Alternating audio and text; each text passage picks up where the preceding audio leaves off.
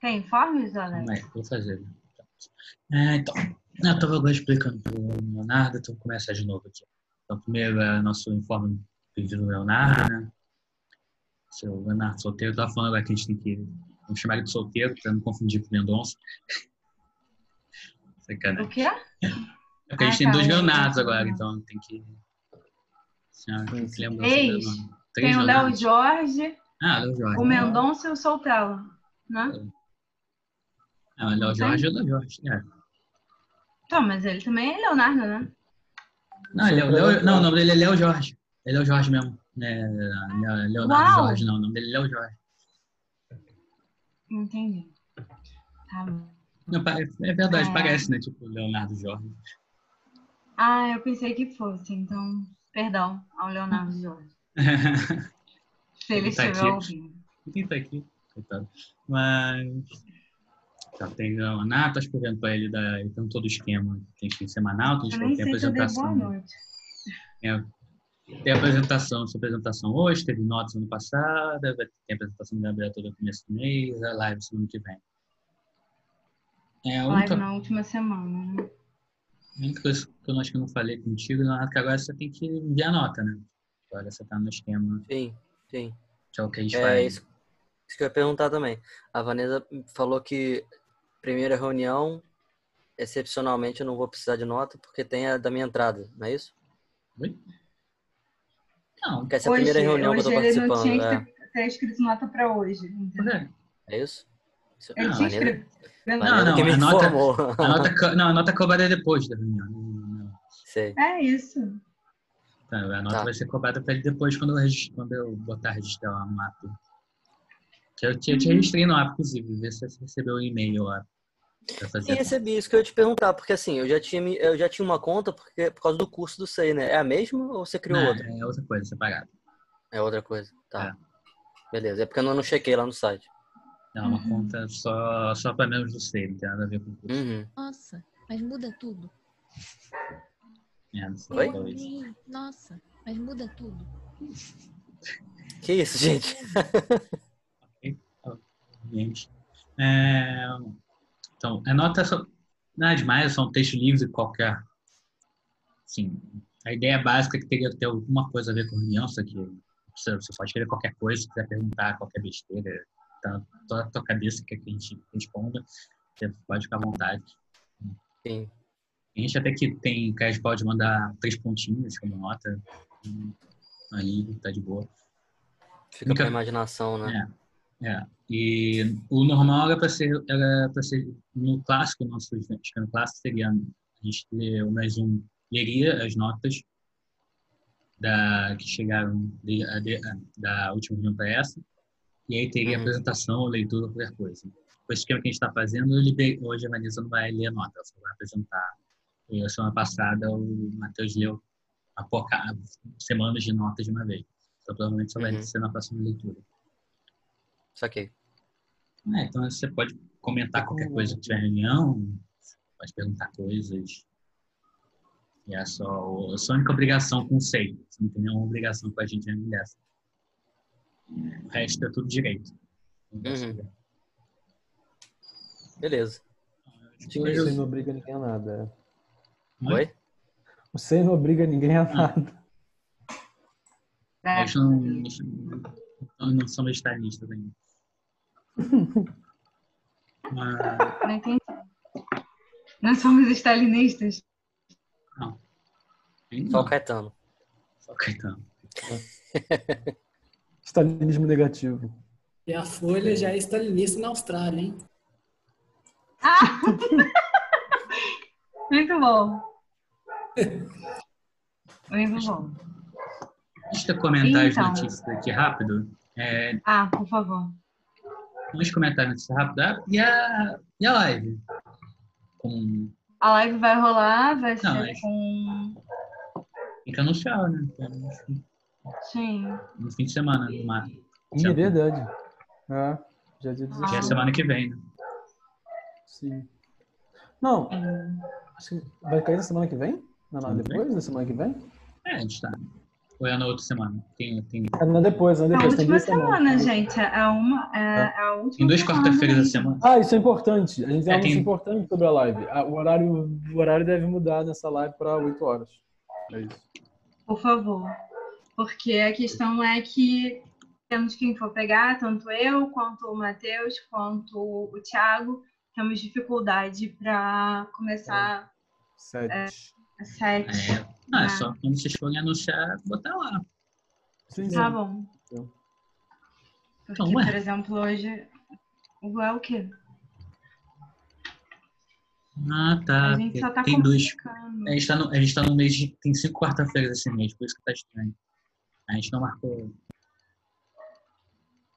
A gente não marcou nada. Então, aqui tem. É, a gente tá no, es- nesse esquema de quatro reuniões por mês, a gente tem cinco quarta-feiras esse mês. Então. A gente não marcou nada pra semana que vem.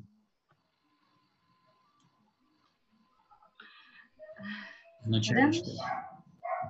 Não, não entendeu? A gente não marcou. Agora, a gente não marcou nada pra reunião semana que vem. Vocês Ah, marcaram pra dia problema, 30? A gente não vai.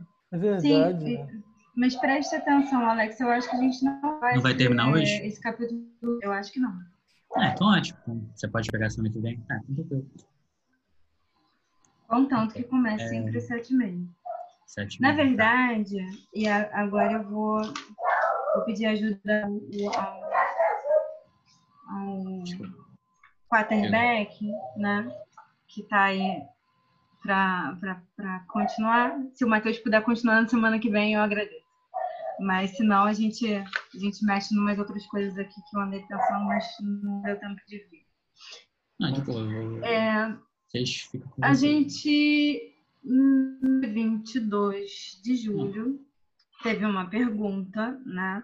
Que era uma nota sobre o mestre ignorante, né? Então a gente fez a, a, a visita pela introdução e o Gabriel sugeriu que a gente lesse o capítulo 3, né? E aí, para isso, é, re- relendo o capítulo 3, né? E, enfim, eu lembrei, e, e- e aí eu vou dizer de quem eu roubei isso, eu roubei isso do Peter Popelbar, né? Numa aula que ele deu mês passado, para um curso que eu faço, que ele deu o nome de Sobre a Catástrofe, né? E aí ele começou essa aula, que eu acho que tem tudo a ver, e aí eu vou share com vocês a minha página do, do Facebook, porque eu sou preguiçosa e não fiz slide. É... Vocês conseguem ver? Não é para se atentar as minhas fotos. Tá. Opa, fotos. Essa imagem eu quero que vocês prestem atenção, né? O, esse, esse é um torso, né? O torso arcaico de Apolo, né? E esse aqui é um poema que o Maria, né? O Rainer Maria van Hilk escreveu, cujo título também é o torso arcaico de Apolo, né? E a única coisa que eu quero que vocês prestem atenção é nessa parte. Tens, de, tens que mudar a tua vida. Beleza? Agora eu vou share o meu Facebook com vocês. Peraí, deixa eu ver como é que eu faço isso. Porque só aparece. Ah, stop. Ok. É, não sei se vocês lembram, né? A gente começou a introdução do Merante para uma pergunta, né? Que eu não estou lembrando agora das notas, mas que dizia respeito à dimensão, eh, o que seria né, uma mestria que partisse da ignorância. Né? E a gente fez uma diferença entre né, eh, a, a possibilidade de instruir via embrutecimento e a possibilidade de instruir via emancipação. Né? E tinha uma. Na introdução, Rancière faz um, um giro né, no Chocotô, né, dizendo que se o sujeito consegue reconhecer que ele está submetido a uma lógica de sujeição, E ao reconhecer que ele está su- submetido a essa lógica de sujeição, que ele deve né, submeter-se, tem alguma coisa aí que já demonstra que esse sujeito não é um ignorante, porque ele não ignora a sua condição. Né? E aí, no meu caso, que eu não consigo não falar da minha vida, né? É, eu estou aqui hoje, ontem, né, estamos aí, o que dificulta tudo, torna tudo muito mais problemático. Estamos aqui hoje, né, no dia seguinte é, da morte de uma pessoa muito importante para mim. Né? Enfim, Eu perdi uma tia-avó ontem, né? e eu tô aqui exatamente por isso, porque precisa de mudar tua vida. né? Precisa, ah, como disse a Silvia muito sabiamente na última reunião, né, é preciso um tipo de disciplina e persistência. Né? E é disso que a gente vai falar hoje com o Hanser. Né? Ah, o terceiro capítulo tem por título, por título O vizinho está passando com um cachorro. Estão se manifestando, eles querem participar. Sim, exatamente. Tendo em vista a possibilidade de falar sobre linguagem, né, e que a gente sabe que a linguagem não comunica, talvez o cachorro consiga participar, né? Olha o cão do Pavlov. Enfim, ah, o título do terceiro capítulo é Razão dos Iguais, né?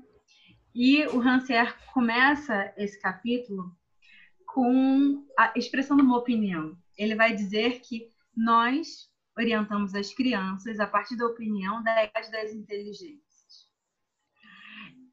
E ele vai dizer que, nesse sentido, o que a gente faz, exatamente por a gente não conseguir, né, não conseguir con- conhecer a verdade, é expressar uma opinião. Né? Ele salienta muito isso, de que a gente expressa uma opinião. Né? E com isso, né, a gente tem que pensar muito ah, criticamente para não tomar essa opinião como verdade, né? que é o que se faz cotidianamente. Sentido, ele chama as pessoas que não tomam a opinião como verdade adeptos do louco, né? E ele vai dizer que esses adeptos do louco são aqueles que pensam, né? somos nós, ele diz, somos nós que pensamos que nossas opiniões são opiniões e nada mais. Né? Nesse sentido, se são opiniões e nada mais, o que a gente consegue fazer é observar certo- certos fatos. E a razão para que esses fatos é, sejam vistos como verdadeiros, né? E aí entendo verdadeiros de forma muito muito pouco precisa, tá? Seria acreditar que as opiniões são apenas opiniões. Ou seja, se eu consigo Oi. eu consigo ver crianças e adultos aprendem sozinhos né? Eu consigo ver isso acontecendo. Né? Esses são os fatos que eu consigo. Só que tirar disso a premissa de que todos têm igualdade de inteligência é uma opinião. É a promoção de uma opinião. Né? Isso diz o Rancière. E aí ele vai escrever perseguindo a verificação dessa opinião. Então a gente não está no campo da verdade, né? A gente está no campo de uma tentativa, né? De daquilo que é possível fazer, né? Que é verificar se crianças e adultos podem aprender sozinhos, né? Nesse caminho, né? Da razão dos iguais. né? E aí ele vai dizer que isso é possível porque a gente não tem nenhuma verdade, a gente tem uma opinião sobre a possibilidade de que existe a igualdade de inteligências, a gente não tem uma verdade aceitável de que existe uma desigualdade de inteligências. É o que torna possível a gente tentar pensar na possibilidade de igualdade de inteligência. E aí ele vai dizer que a gente conhece a inteligência pelos feitos, né? Não existe uma, uma baliza que mesure, e isso é interessante, para dizer isso já, comparação que eu acho que traz a baila, uma discussão feita pelo Matheus na ação dele, que a gente debateu na semana passada, na semana retrasada, na live do SEI, porque ele vai comparar cérebros é um subtópico do capítulo, né, do, do terceiro capítulo. E aí ele vai dizer que a gente não consegue isolar e medir a inteligência tal qual a gente faz um experimento no laboratório. Né? Uhum. Ainda que tenha gente que suponha que pode, né? Tem toda uma ciência que está tentando fazer isso. Como disse uma vez a minha analista, eu falava, eu tenho um buraco aqui, aí ela assim, Vanessa, tem gente tentando encontrar o inconsciente aqui, né? Calma, não, não tá aqui. Vai ser no seu estômago. Enfim. Ah, e aí o Hanser vai continuar pensando que, em alguma medida, a gente está reduzido a multiplicar, se a gente não pode reproduzir nem isolar, né, medir, isolar, né, a gente está reduzindo a multiplicar as experiências. Né? Dadas nessa opinião primeva, né, de que existe igualdade de inteligência né? e de que é possível né, nessa igualdade de inteligência, né? afirmar é, essa opinião como uma possibilidade. Vanessa, Sem jamais poder. Claro. Não, só um, um comentário, porque teve uma parte aí também que. É é essa parte que você está falando. Que ele, que ele comenta, enfim, essa coisa de que a ideia não é, sei lá, né, já ter uma conclusão, ou, de alguma forma. Nem, é tentar provar essa hipótese exatamente, porque ele fala, talvez não dê para provar mesmo, não. Mas é ver o que se pode fazer se você assumir essa, essa hipótese, né, essa suposição. Eu achei isso, eu achei essa essa ideia interessante, né? Que eu acho também tem a ver até de certa forma. Fico pensando se tem a ver porque influenciou o Sei em algum momento, mas eu acho que tem muito a ver com a ideia assim do do Sei, que o Sei tem muito essa coisa de vamos assumir que uma coisa seja assim. Então, quais vão ser as consequências que a gente consegue extrair disso? Né? Essa Uhum. coisa meio de testar a E aí a questão é exatamente isso, sem é testar a eficácia daquilo que se coloca como hipótese no mundo, né? Sem jamais afirmar, né, que exatamente por isso todas as inteligências são iguais, né? E a pergunta dele é exatamente o que fazer a partir Deixa eu botar aqui o chat que eu não estou conseguindo acompanhar. Só um minuto. Só. Vou botar aqui.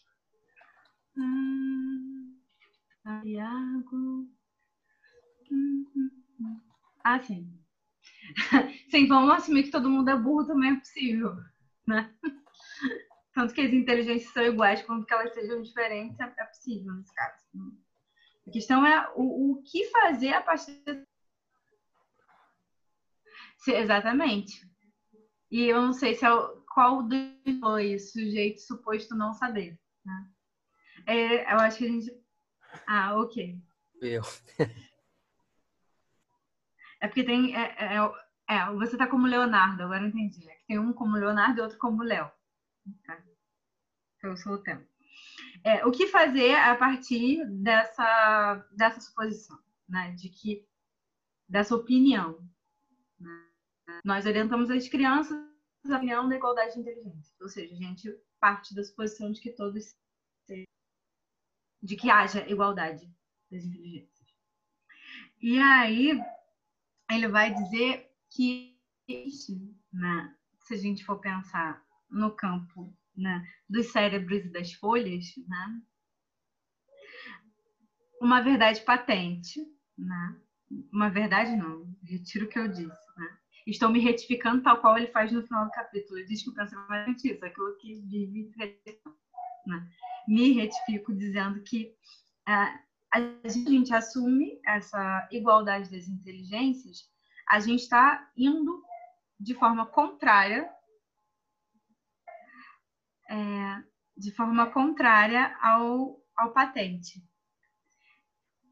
É, Ai, meu Deus.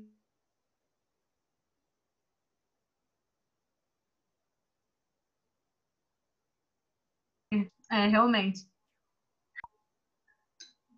Famigerado. Mas, enfim. É, a gente está indo ao, ao- a gente está indo contrário ao patente, né? E aí ele vai dizer aos olhos de todos que as inteligências são desiguais. E ele vai dizer que a desigualdade é apenas um gênero dentro da, de um campo muito vasto de possibilidades. Tem um, um certo porque ele vai dizer que isso é visto né, pelos fisiologistas como uma propriedade do cérebro, né, essa desigualdade. Né? E isso vai in, influir também numa relação com uma propriedade do espírito. Como se mapeando esse cérebro ou essas desigualdades nos cérebros, a gente conseguisse, igual, enfim, a neurociência tenta com o cérebro o inconsciente. Enfim. Aí ele faz um comentário muito interessante que ele vai dizer tanto pesa o cérebro quanto vale a inteligência. Não que ele acredite nisso, na verdade, né? Ele vai dizer que dessa concepção que entende que o cérebro né, tem propriedades, né? E que ele pesaria. A gente está falando, inclusive, de dimensões racialistas e racistas, né? Não, não esqueçam a, da, da ciência do século XIX que media, inclusive, o crânio né, das pessoas para tentar fazer parâmetros de análise onde você se a pessoa era caucasiana, isso quer dizer que ela era superior, né? É, tem um, um, episódio horroroso na história do Brasil que a gente fala sobre, sobre o Arraial de Canudos, né? É, os insurgentes foram todos decapitados e seus foram trazidos para o Rio de Janeiro, medidas porque se supunha que eles fossem é, inerentemente, fisicamente inferiores, segundo os parâmetros, infelizmente, talvez felizmente, né, da eugenia do século XIX, foram todos correspondentes ao, ao grupo tido como superior, ou seja, eram todos caucasianos. Mas, enfim. É, e o, o vai dizer que há um materialismo consequente né, dessa concepção. É que a emancipação seria um sonho de cérebros afetados por uma doença do espírito, que é a melancolia. Ou seja, você estaria buscando, né, nós estaríamos buscando incessantemente por algo que nos dá ao fim e ao cabo. Né? E aí vem o que procó, né? Porque se é uma doença do espírito, né? se essa melancolia é uma doença do espírito, e ela vem de buscar né, uma emancipação intelectual, porque cargas d'água, seres superiores, sequer pensar em evidenciar alguma coisa dentro do campo da sociedade, em ver dentro do campo da sociedade, né? A desigualdade.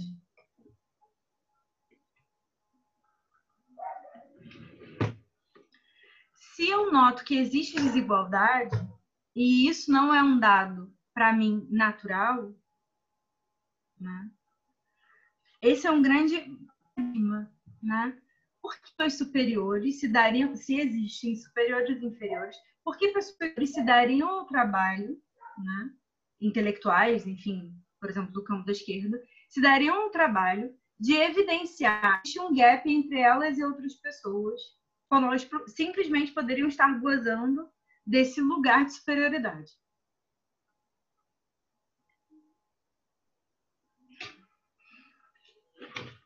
Essa é uma pergunta que o Rancière se faz. Né? Esse seria uma conse consequente dessa, dessa ideia de propriedades do espírito. Né? As propriedades do espírito, se não é, é, fisiológico, mas tem a ver com uma capacidade inerente de certas pessoas, que elas se dariam ao trabalho de apontar desigualdade?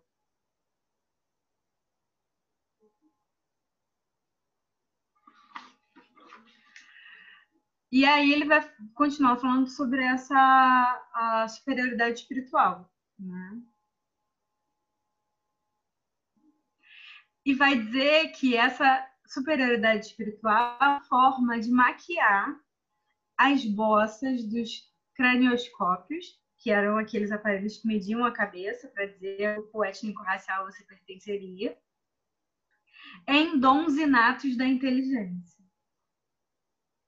Você sai de um paradigma que tem a ver com uma perspectiva biologizante né, dos corpos para uma que tem a ver com o espírito, né, que pensa de, uma forma metafísica.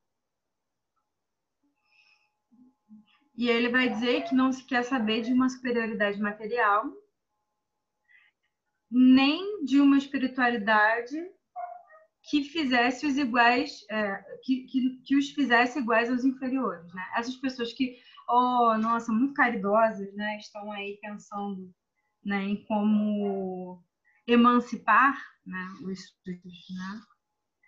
O paradigma da emancipação haveria já né, tentativa, uma certa tentativa né, de reiteração de uma superioridade hipotética.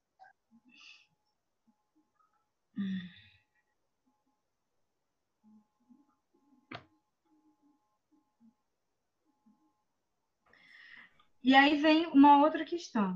Né? Só um minuto. Que se a gente continuar essa mesma linha, né? pensando numa superioridade do espírito, a gente cai no que comumente a gente chama de meritocracia. Né?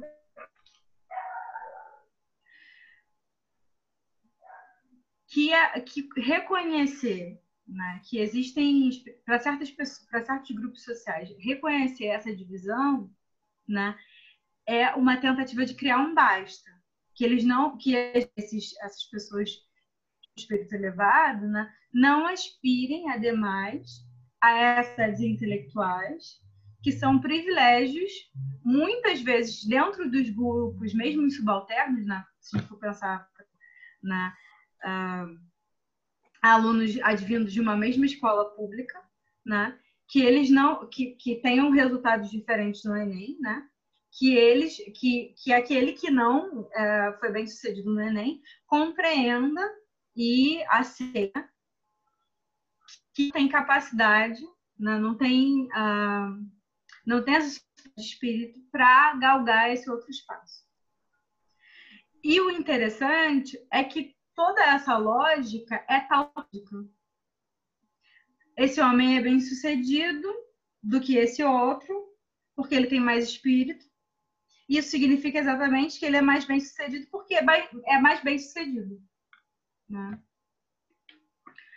O que é um grande problema. Então, sair de um paradigma, a gente, enfim, hoje a gente consegue reconhecer muito bem, né? É, os paradigmas racialistas, né, que tem a ver com, com, essas, com essas perspectivas que dizem respeito ao cérebro. Tem um outro paradigma que tem é, relação com o espírito, que a gente já evidenciou isso, se a gente for pensar nas dimensões uh, meritocráticas da sociedade brasileira, se você se esforçar muito, se você, enfim, é, fizer por onde, você vai ascender, né? E aí que indo por essas duas vias, você continua criando desigualdades. E criando mesmo, né? Porque você evidencia uma desigualdade para. Né? Gente, está fazendo sentido? Assim, tá fazendo... Vocês estão sendo acertados, que seja? Tá fazendo sentido. Eu, eu ia falar, essa, acho que é essa parte mesmo, né? Que eu achei legal que ele fala aquele negócio de. A gente tem que diferenciar uma explicação de só dar um nome para uma coisa. Porque... Isso é o que a gente vai entrar agora, que é um animal ah. atento. Ah, tá. É que ele, ele joga essa do. Dizer que isso aí é a desigualdade das inteligências. É, você, você constata que as coisas são diferentes e você diz, ah, isso aí é desigualdade das inteligências. Você não explicou nada. É que nem você dizer Exatamente. que o ópio faz dormir porque ele tem a virtus dormitiva. Exatamente. É exatamente essa, essa questão que ele diz. Né? Ele vai dizer que isso é nomear, não é explicar nada. Mais uma vez a gente volta né, uh, ao campo que ele quer né, é, explicitar, que a gente tem opiniões, né? E com essas opiniões a gente vai criando uma, uma certa materialidade, né? Vai criando um certo círculo. Se eu for pensar do, do meu jeito de pensar, a gente cria um certo circuito que faz as pessoas ficarem presas nele. Ele vai, ele vai, ele vai chamar isso e depois o Gabriel né, nos fale mais sobre isso. Ele vai chamar isso de círculo. O Hansel vai chamar isso de círculo. Né? A gente cria um círculo, né? que é a tautologia. Coisa se cumpre porque alguém disse. Né? Ou a gente vai falar sobre capacitismo, se a gente for entrar nas teorias da, da psicologia da educação, não é o caso aqui. Né? Então, ele vai dizer que a meia a gente não explica. Só que o problema é que pessoas tomam opiniões como verdade e nomeações como explicações. E eu não estou dizendo que isso é culpa dela. É, assim, não, não, é, não, não estamos num, num registro cristão. Pelo menos não aqui. Sim, mas, assim, enfim, a gente está tentando sair disso. Né? E aí, ele vai dizer que duas inteligências, né? Que a expressão inteligente é igual, né? Ao observar duas crianças, né? Hipotéticas, podem, né? Essas, essas duas inteligências já não fazem a mesma coisa e não mais obtêm o mesmo resultado. Ou seja, você pode fazer a mesma coisa e obter resultados diferentes. Do colégio público que fazem vestibular, que estudam as mesmas coisas, podem obter resultados diferentes. E aí as pessoas podem uh, tirar disso uma explicação de que fulano tem mais inteligência do que Beltrano. Né?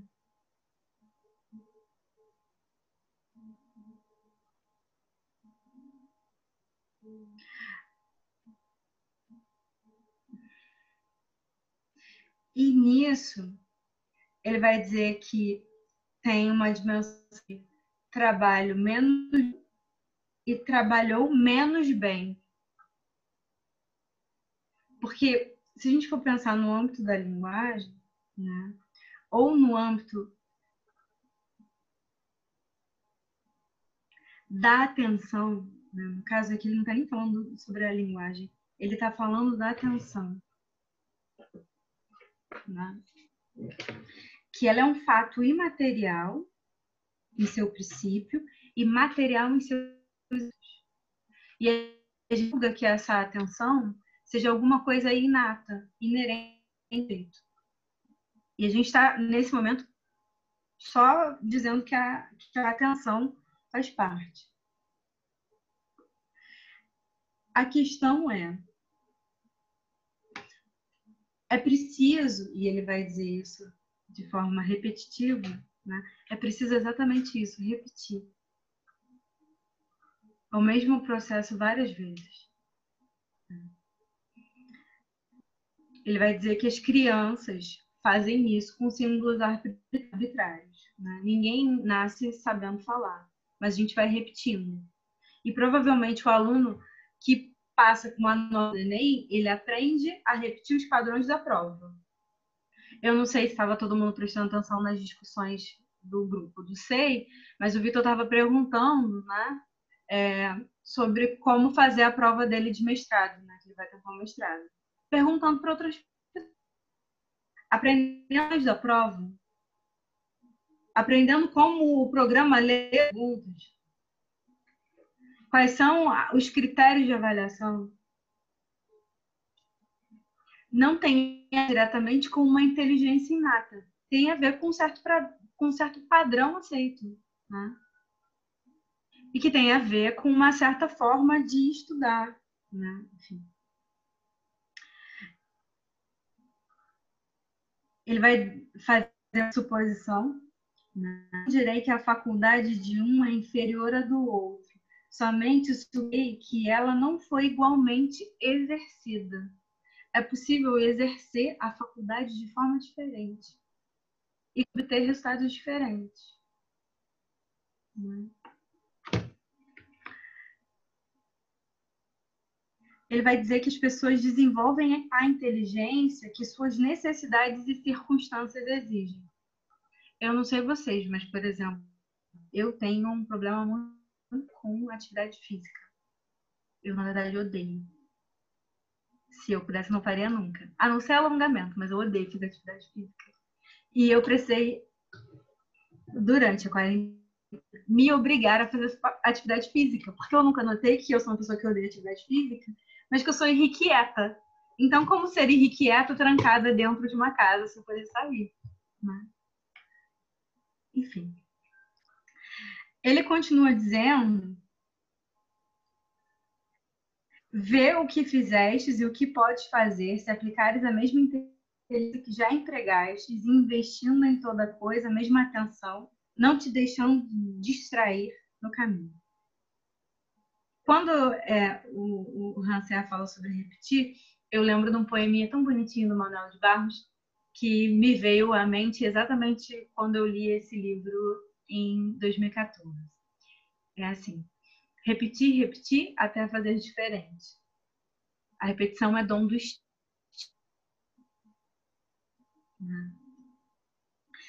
Ele vai resumir toda essa dimensão né, de repetição, etc., com a frase: O homem é uma vontade servida por uma inteligência. E aí a questão da vontade vai aparecer com mais uh, premência. Em seguida, ele vai voltar ao século XVIII, né? dando alguns exemplos históricos de como, enfim, o Jacotot era do né? mas como o Jacotot leu a bibliografia disponível à época dele sobre a educação. Né? Emancipação, sobre a relação entre os sujeitos e o corpo social.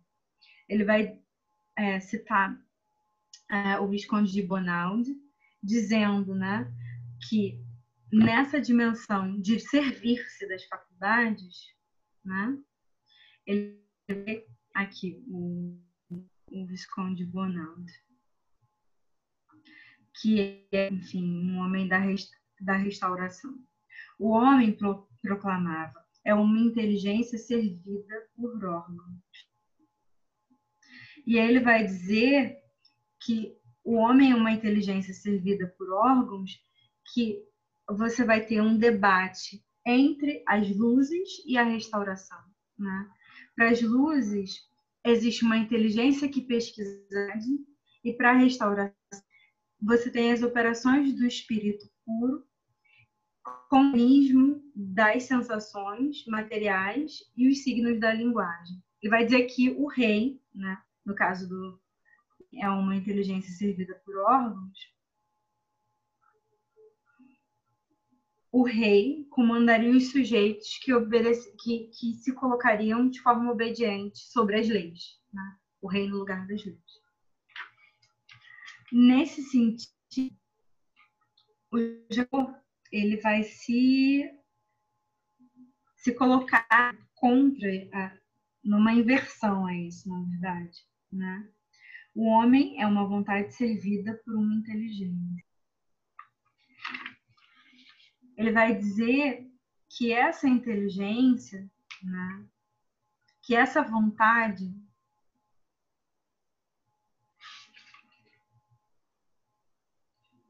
da qual se serve né, a inteligência é cadeia de significantes. É, eu chamo de cadeia de significantes, ele vai falar sobre signos da linguagem que a anterioridade dos signos da linguagem nada muda a premência do ato intelectual. O homem só aprende a falar ligando ideias às palavras que recebe da sua alma. Felipe, muito. Oi, desculpa. Tá muito ladainha? Não, não. Não, eu tô assim, não. Não tem nada a ver com o que você tá falando que eu tô assim, não. É minha posição. Pode ficar tranquilo. Tá ótimo. Tá descansando. Reflexivo. É o pensador do Rodin. Ah, ainda tem uma coisa interessante. Eu não citei isso porque eu esqueci. Obrigada, Felipe, você me ajudou. Porque a, o Rio, que eu não disse, eu estou roubando do Peter Bar de novo, e se ele assistir essa coisa, é piada, Peter. É, o Peter começou a aula dele falando que o Rio, que havia sido assistente do Rodin. Eu saberia disso. O, a minha relação com o Rio que tem mais a ver com a Lúcia Loubet, né, do que com o Rodin. O Rio que foi assistente do Rodin.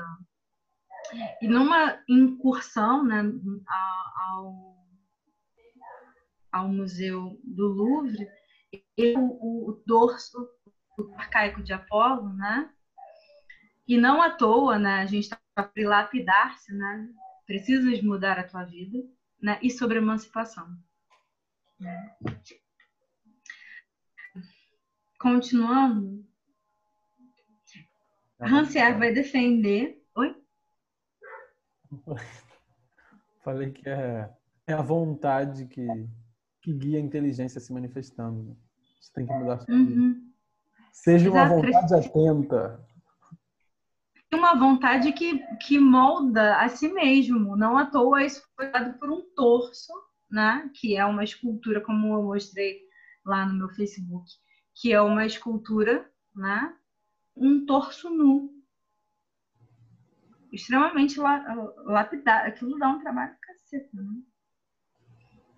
Ah, e aí ele vai falar sobre o primado do pensamento, sobre os signos da linguagem, né? Quer dizer que esse primado do, sobre os signos da linguagem tem a ver com arbitrariedade. Isso é muito curioso. Eu não consegui achar a droga da parte em que a Clarice Lispector fala isso, né? mas eu posso trazer na bem, que é a parte em que ela fala que, a, que que o que ela diz consegue ser mais rápido do que o que ela pensa. Eu vou achar essa parte em Perto do Coração Selvagem. Mas, enfim, ela, ela é, pode, pode estar super popularizada, mas é incrível. E eu escrevi todos os meus trabalhos de filosofia da faculdade em cima dos livros dela. Mas eu vou achar, eu vou achar pra gente depois. Eu não achei ainda.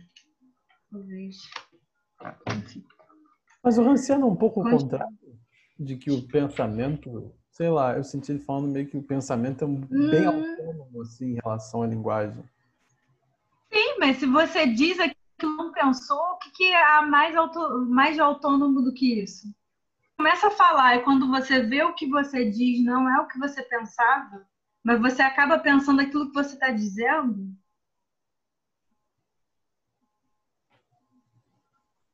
Acho que porque tem, sabe? É porque eu não, não tenho a parte, eu não achei a parte que ela falou sobre isso, né?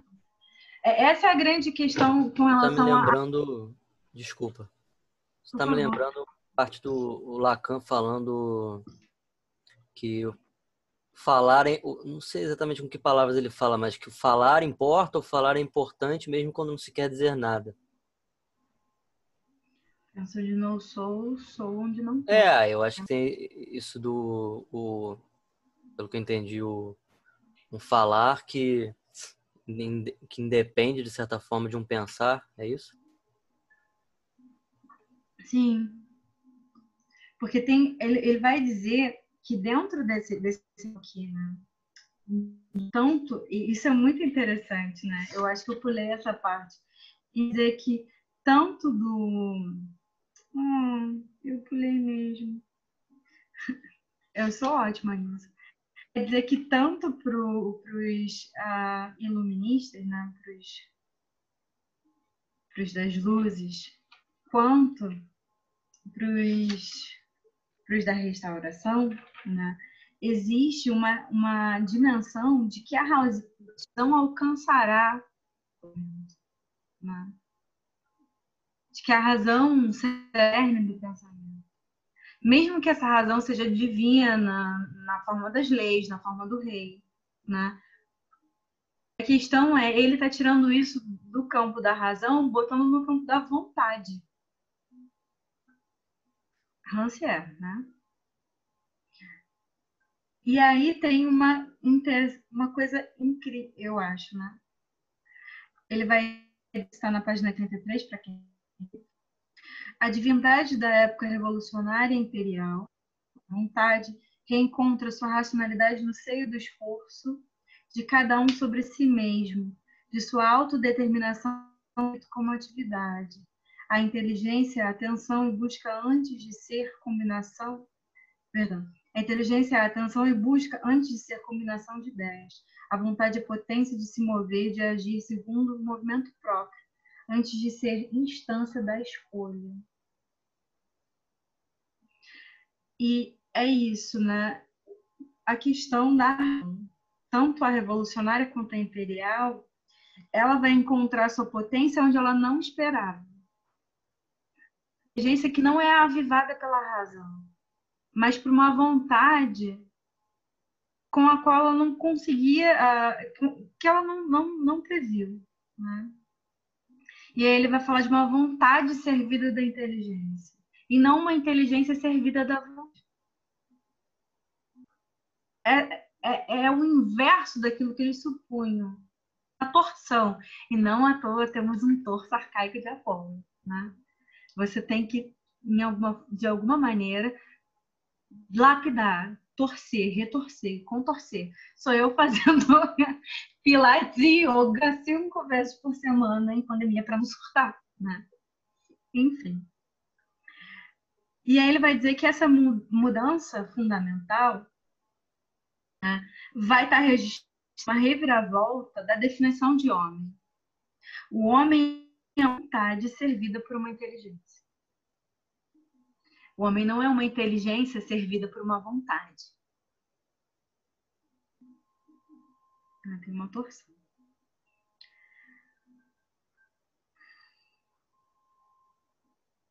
Nesse sentido, a gente vai ter um novo sujeito pensante que vai experimentar na ação sobre si mesmo, né? vai, vai, vai experimentar nessa ação que ele exerce sobre si mesmo aquilo que ele exerce sobre outros corpos.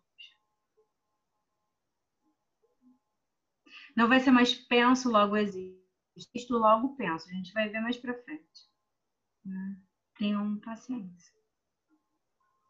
E ele vai dizer: essa vontade sou eu, é minha alma, é minha potência, é minha faculdade. Nisso a gente pode voltar lá. Leiam um poema do Rio. Se vocês souberem ler melhor, não é o meu caso. Mas, enfim, leiam. É, tem umas versões do poema do Rio é, traduzidos para o português. Né? Qual é o nome do, do poema em alemão? Fiquei curioso. Ah, por favor, né, Matheus? Procura em português o torso arcaico de Apolo, depois você acha em alemão, né? Não sei. Ah, com certeza. Procura aí. Dizer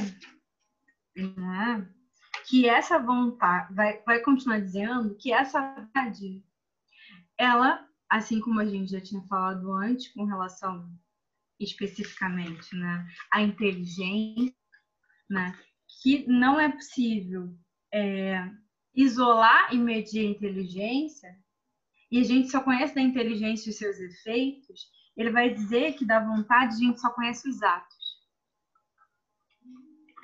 A inteligência gente conhece efeitos, a vontade conhece os atos. Não à toa, né, enfim, estava batendo nessa tecla do torso arcaico de Apolo, porque aquilo ali é um ato, né? É uma peça do século IV antes de Cristo, né?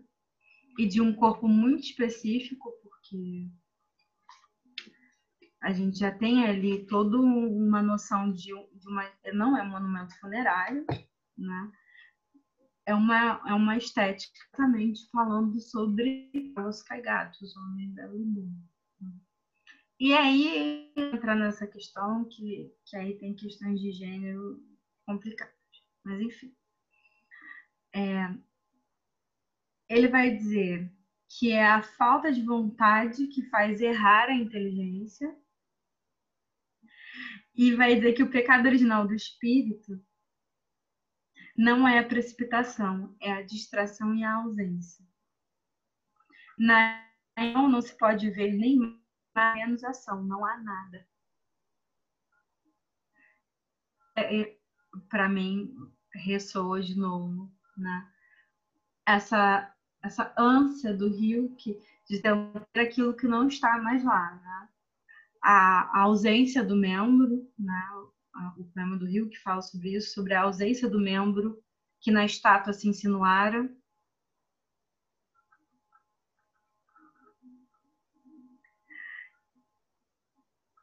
E ele vai que o ato da inteligência é ver e comparar né? A gente já falou isso, né? A gente, eu no caso, né?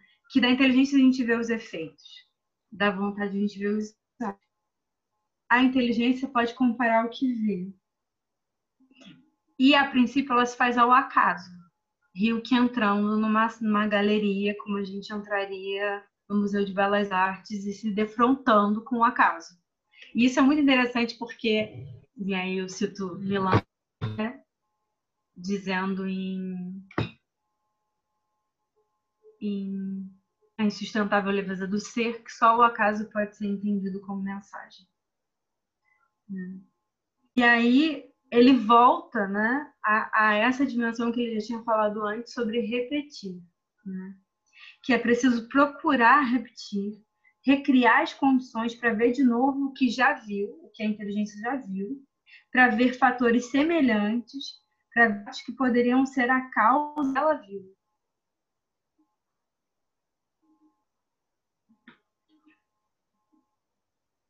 E ele vai dizer que a significação é obra dessa vontade, que coloca em ato, via repetição, os efeitos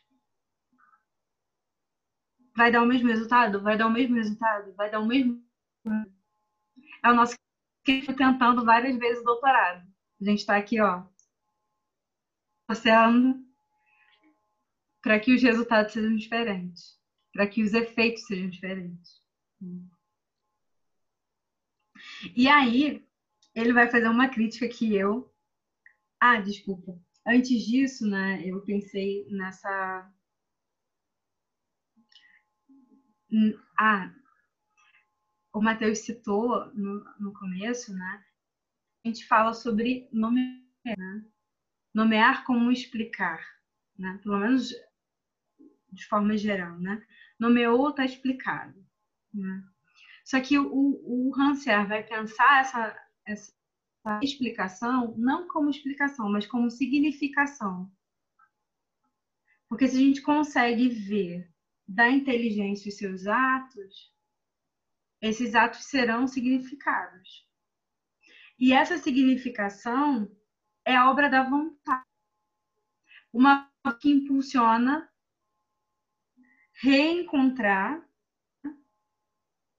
repetir, recriar as condições dadas pelo acaso.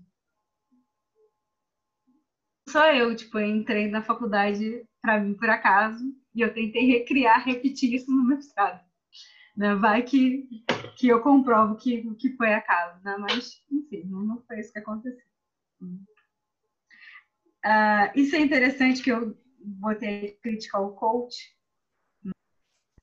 Da máxima, ele vai dizer que existe uma máxima que o indivíduo pode tudo o que quiser, né? que é oferecida pelos empreendedores, né? exploração dos prodigiosos poderes da vontade. São os coaches, né? E aí ele vai dizer, ele vai dar uma definição do que, que ele entende por vontade. Né? O que nos interessa é a exploração dos poderes de homem quando ele se julga a todos os outros e julga todos os outros iguais a si. Por vontade compreendemos essa volta sobre si do ser racional que se concebe capaz de essa fonte de racionalidade, essa consciência, essa estima de si como ser racional em ato que alimenta o movimento da inteligência. O ser racional é, antes de tudo, um ser que conhece sua potência, que jamais se mente a esse respeito. Tem a ver com esse dobrar-se. Né? Acho que a gente pode. Tem uma parte aqui do torso. Eu vou ler o torso. Não sabemos como era a cabeça inaudita, onde dias amadureciam. Glabro, no entanto, o torso aclara como um candelabro, onde apenas mais tênue o seu olhar nos fita e brilha. Senão, como poderia o plexo assim cegar-te, e iria no impreciso arquear da parte da cintura, leve riso correr por esse onde existe o sexo. Seria um simples bloco e falto de seus ombros nunca o translucente salto reluziria assim como um lombo de fera, nem as órbitas qual explodida estrela, pois ali no ponto nenhum se espera que não te veja. Tens que mudar tua vida. Se o torso não suscitasse nada, né, se ele não dissesse alguma coisa, né, se ele não dissesse alguma coisa, se, se, se ele não dissesse não, se não ouvisse alguma coisa, não haveria por que mudar sua vida. Mas viu o que ouvia. Ah, ele vai agora, Rancière, no caso, né, partir para o princípio da veracidade. Gente, eu estou indo muito rápido. Gente, me interrompe. Tá inteligível? Eu tô falando blá blá blá blá blá blá. Rancière? Eu acho que tá inteligível. Eu não sei. Eu, eu, eu, gostei muito dessa parte aí, eu anotei um monte de coisa nessa parte, eu não estava lendo também. Que essa coisa da, da inteligência, da vontade, a relação entre inteligência e vontade. De certa forma, para mim parece né, que a inteligência e a vontade são são para ele coisas muito parecidas, né? Sim, no sentido de que, como ele fala, a inteligência é uma coisa que serve à vontade, mas é as duas as duas meio que são potência, né, para ele. Ele fala às vezes nisso. Né? Uhum. Inteligência é uma potência de fazer coisas que você só vai ver ela sendo concreta quando você realmente realiza algo. E a vontade é o que impulsiona que você realize as coisas, né? Então, a inteligência não deixa de ser, sei lá, uma uma espécie de característica da vontade, não sei. A vontade é o ato. A inteligência é o ato da vontade. Faz sentido. A vontade é o ato. Por isso se repete, né? A vontade é de forma extenuante. Exemplo, falando de mim, de coisas que para mim eram inimagináveis. Para mim era inimaginável sair uh, de uma posição da yoga em que eu estava com o joelho flexionado para frente, estendida para trás, porque para mim era impossível que eu conseguisse levantar a minha perna suficiente primeiro em prancha e depois que eu conseguisse andar com as mãos para trás para ficar uh, uh, num ângulo invertido, assim, né? O, o, corpo dobrado sobre si mesmo mesmo, né? Porque eu tô olhando meu umbigo. Para mim isso é impossível. Há um mês atrás eu diria para você que é impossível, né? E no entanto não é. E o ato da vontade é essa repetição. Sim. Ele, por exemplo, eu, eu... Não, fala, fala. Termina aí. Né? Não, por favor. Não, que você falou em dobrar, eu, eu, lembrei que. Eu acho que ele fala dobrar, né? Que ele fala. Que o, Sobre si mesmo. É, que o, o, ato da inteligência é você fazer. Você se dobrar, é. Dobrar o seu corpo aos hábitos necessários. Uhum. Para ordenar a inteligência novas ideias, novas maneiras de exprimi-las. Para fazer intencionalmente o que a casa produziu. É. Enfim. Uhum. E acho que isso também tem a ver com a, a ideia da disciplina, né? Que aparece também o tempo todo nessas reuniões aí de para discutir a, essa origem do SEI, esse compromisso com a disciplina. esse nosso viés stalinista, né, que, que a gente tem. Esse O fato de que hoje é quarta-feira à noite e a gente está aqui discutindo Rancière, né? Super disciplinados, né? E parece que no Rancière desde 2012, né? Sim. O Gabriel lá e a trajetória do Seio, né? No âmbito do repetir, repetir até fazer diferente. Sim, é. A questão dos hábitos. A vontade molda os hábitos nas repetições. Não sei. Para fazer diferente, é, eu acho que. Oi? O Felipe gosta dos hábitos também, né? Eu lembro do Felipe falando de hábitos num, num episódio anterior do Sei. Sim, o Felipe é, tia minha, é tipo a minha tia das 5 horas da manhã para estudar, né? As orações dela, depois ela. Nossa, incrível, essa pessoa tem uma vida extremamente regrada e, e, enfim, produtiva. né? Ele acorda cedo para fazer pão. É, Felipe acorda cedo para fazer pão. Pão, porque também é outra coisa difícil. Pelo menos para mim é muito difícil. Enfim. Ah, e ele vai falar agora sobre o princípio da veracidade. Né? Lembrando que estou né, com a dimensão da opinião. Né? dizendo que na verdade a gente não conhece a verdade, né? na verdade não se conhece a verdade. Né? O que a gente pode fazer é buscá-la. E aí é um ato, é mais um ato da vontade. Né? Ah, ele, vai, chamar- ele vai agora entrar no princípio da veracidade. né? E ele vai dizer que tem duas mentiras fundamentais. A daquela que proclama eu digo a verdade e a daquele que afirma eu não posso dizer. Né? E o interessante é que ele vai dizer que o indivíduo não pode mentir a si mesmo, somente pode esquecer. A gente podia fazer um paralelo com a psicanálise e falar sobre o processo de recalcamento. Tautologicamente, a minha orientadora tinha uma frasezinha que ela sempre falava pra gente: eu minto. Se eu, se eu digo que minto, logo não minto. Como posso não mentir se digo que minto?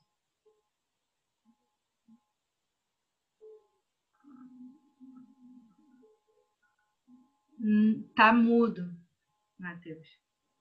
Não, falei paradoxo. Parece aquele, Exatamente. aquela brincadeira do de achar o caminho certo, né? Que tem a cidade da mentira e a cidade da verdade. E aí tem um cara na frente de cada caminho. O que, que você tem que dizer para eles para você conseguir chegar na cidade da verdade? O que, que você tem que dizer? Ah, eu sempre Decifra-me, eu te devoro. Mas tem uma Deve pergunta. Tem a pergunta que você faz, né? Porque se você perguntar para o mentiroso é, essa aí, esse é o caminho que leva para a cidade da verdade, ele vai dizer sim. Se você perguntar para o da verdade, ele também vai dizer sim. Então essa pergunta não ajuda. Mas aí você tem que enrolar, tem que, tem que fazer um negócio do tipo, sei lá, é a cidade de onde você veio é tal coisa, e aí, enfim, não lembro mais como é que é não. Eu sempre esqueço esse negócio. E repete, eu sempre vejo de novo e eu sempre esqueço. Mas é, é divertido, divertido. Depois você vê de novo para contar pra gente e errar de novo. Mas... E aí ele vai continuar aqui.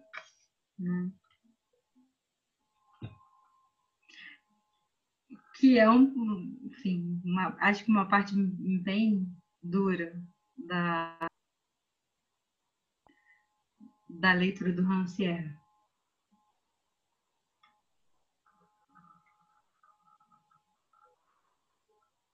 Ninguém erra, senão por maldade, isto é, por preguiça, por desejo de não ouvir mais falar, que um ser deve a si mesmo. Né? E dizer que o princípio do mal está na realidade a si. E aí vem né, os os dramas familiares, né? a infidelidade a si. Porque, enfim, estamos em pandemia, sou uma pessoa que está em isolamento social, em um lugar onde as pessoas estão em isolamento social, né? e eu decidi ontem ser fiel a mim, não sair para sair abraçando todo mundo no velório. Que foi mais ou menos isso que aconteceu. Aqui não é fácil. E ele continua dizendo que a impotência não é mais do que uma preguiça em caminhar, e a humildade não é senão temor orgulhoso de tropeçar dos outros. Lembrou um poema do Fernando Pessoa, né, de um dos de um dos pseudônimos, né?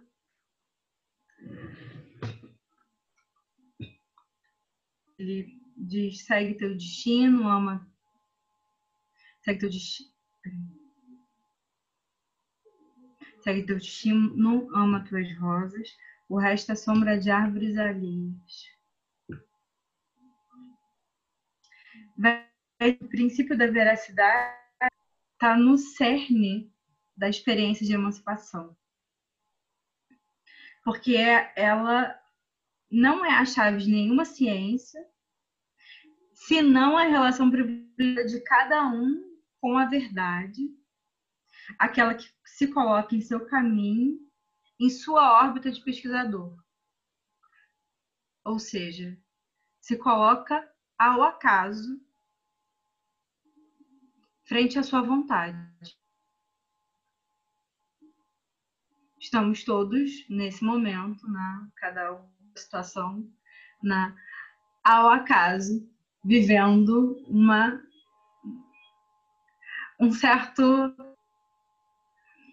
advento do real, né? A pandemia aí se colocou frente às nossas vontades. Acho que tá, por vontade, a princípio, estaria todo mundo na rua, né? E etc. Estamos aqui, né? Frente às nossas vontades, tentando alguma coisa com isso.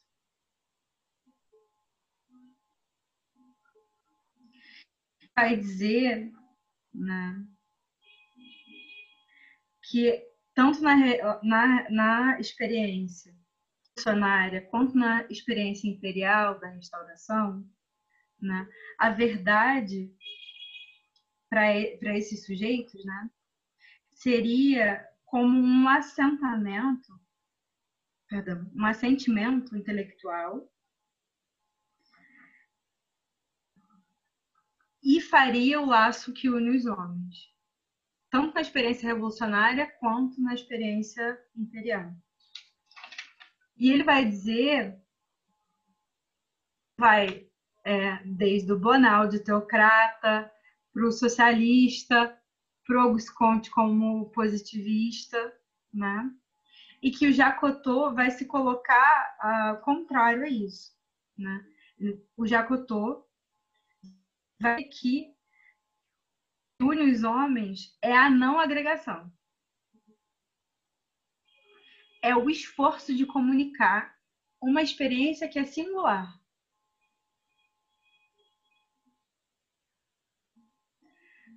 Não vai ser a linguagem que vai reunir os homens. Vai ser a arbitrariedade da linguagem que força todo mundo a tentar traduzir a experiência, né? E nesse esforço dessa né, desse ato de vontade, né, vai haver essa agregação.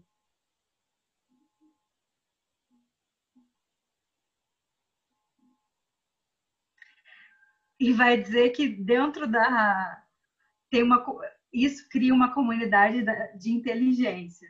Isso é a parte mais legal. O homem é um ser que sabe muito bem quando aquele que fala não sabe o que diz. Eu me sinto agora que vocês estão na comunidade da inteligência. Sabem muito bem que aquela que vos fala não sabe o que diz. Eu tô o que eu estou dizendo tá, tá pouco traduzível, né? Mas enfim. Ele continua dizendo que a verdade não agrega os homens. Né? Porque existe uma arbitrariedade na linguagem. A linguagem não comunica. Eu acho que, enfim, a parte de nós aqui com experiência com a psicanálise, a gente sabe disso também. Né? A gente vê isso sendo dito de uma outra maneira. Né? E ele vai dizer que nem isso, a relação com a verdade nos é estrangeira e que cada um está exilado no seu país. Né? Isso tem um outro poema do Fernando Pessoa que é Lídia, ignoramos, somos estrangeiros, onde quer que estejamos, nem fala língua nova. Enfim, o Fernando era, era, era bem esse pessoal aqui, né? Positivista, socialista e teocrata, que acreditava né, que a verdade é, criaria uma identificação que faria com que as pessoas pudessem se agregar, né? E o Alberto Caeiro se agregou com a Lídia, né? Porque eles eram estrangeiros onde quer que eles estivessem, né? E a gente sabe que, na verdade, aqui, definitivamente, né? E esse é o problema né, dessas, dessas artimanhas da linguagem, nós somos estrangeiros, né? Ninguém fala a mesma língua, né? A gente não fala a mesma língua. Só que o que nos une é a vontade, né? é o ato de traduzirmos. Né? E ele vai dizer que o que resta de experiência não é a experiência da verdade, mas a experiência da veracidade, que faz com que a gente se ligue ao núcleo ausente da verdade e possibilita que eu ensine aquilo que eu ignoro. Eu estou falando coisas aqui no... Eu não sei o que vocês estão aprendendo. Provavelmente é aquilo que eu ignoro naquilo que eu estou dizendo.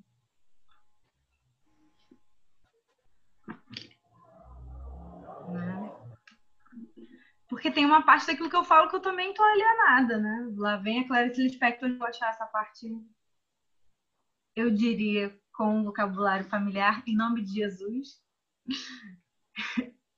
eu vou achar essa parte, depois a gente discute um pouco mais. Aí tem uma parte também, Vanessa, que não sei se você Qual já, página? já ia falar. A página era. Acho que 42. Não, 42? não 42. Citação não é da citação, ele está citando um negócio da, da página 42 do outro livro. Na 68. Acho acho que você tá por aí. 88 aqui, não, 88. Ah, 88. Ah, é porque meu livro tá todo errado. Tá. É um PDF que, que come letra. Muito doido. Que merda, hein? É. Mas. é, aí ele fala do. Ele fala do, do método socrático. Ele diz que, na verdade, é o pior dos embrutecimentos. Não, esse é Porque- 89, eu ainda vou chegar lá. Mas tudo bem, pode falar. Não, é isso, essa coisa que ele diz que. é, ele se passa por é, um. Emancipatório, né? Exatamente. é. Ele, ele meio que te Mas- leva a entender que você está desenvolvendo a sua própria, seu próprio caminho né, em relação à verdade, mas, na verdade, ele está te tentando te convencer daquilo que o mestre, né, o mestre socrático, já acredita. Então, ele está tentando te levar para aquele caminho. E aí, nesse sentido, Vocês dançam? Você- Vocês já Sim. dançaram algum que. Não, qualquer um de vocês dançam? Já dançaram alguma que tem que conduzir? A impressão é de que você está dançando. Não, tá, tá mudo, Matheus. Não, é o que eu falei muito baixo. Eu falei, você falou uma dança que você já teve que conduzir. Eu disse, ah, sim, foi um desastre. Foi que- Porque as pessoas, em geral, elas não aprendem a dançar, elas aprendem a ser conduzidas.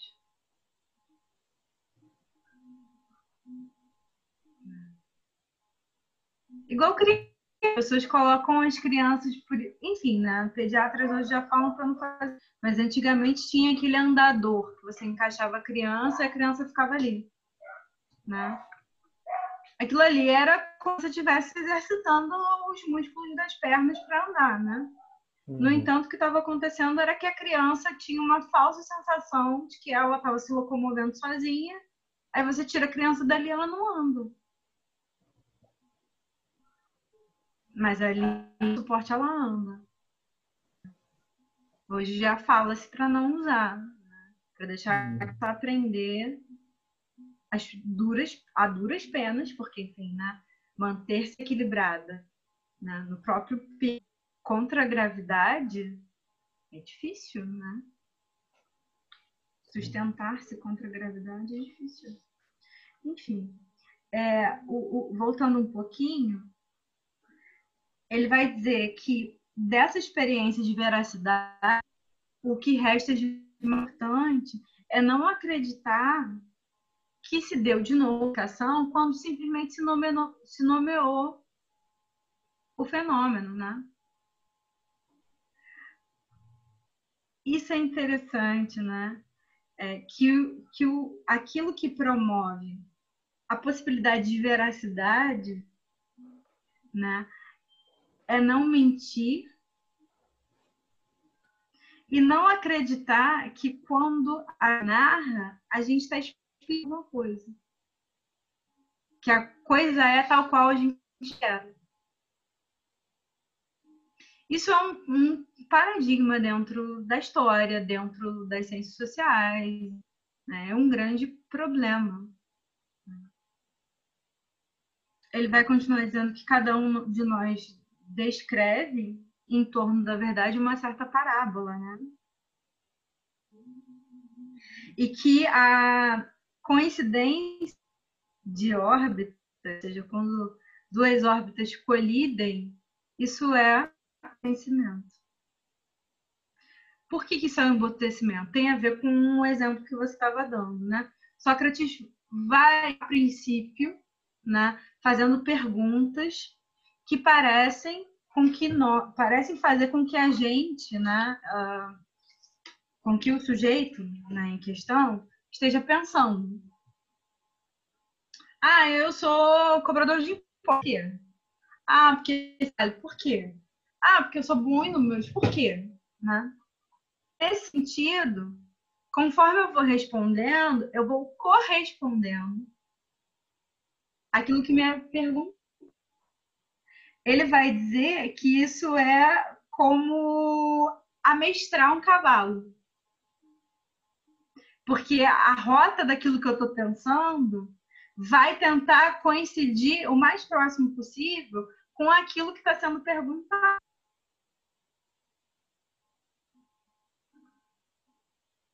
E esses são, os quiprocós, por exemplo, quando a gente estava falando sobre. Quando eu citei o exemplo do Vitor, né, as minhas uh, sugestões sobre como entrar no mestrado, eu dei uma sugestão que era exatamente isso aqui. Né? Um amestramento. É tipo, pegue né, a forma como o programa de pós-graduação que você quer entrar pensa, é, peça para pessoas que estão sabem como a coisa funciona para lerem os seus resumos dos livros para você chegar o mais próximo possível do que essa banca julga ser o ideal.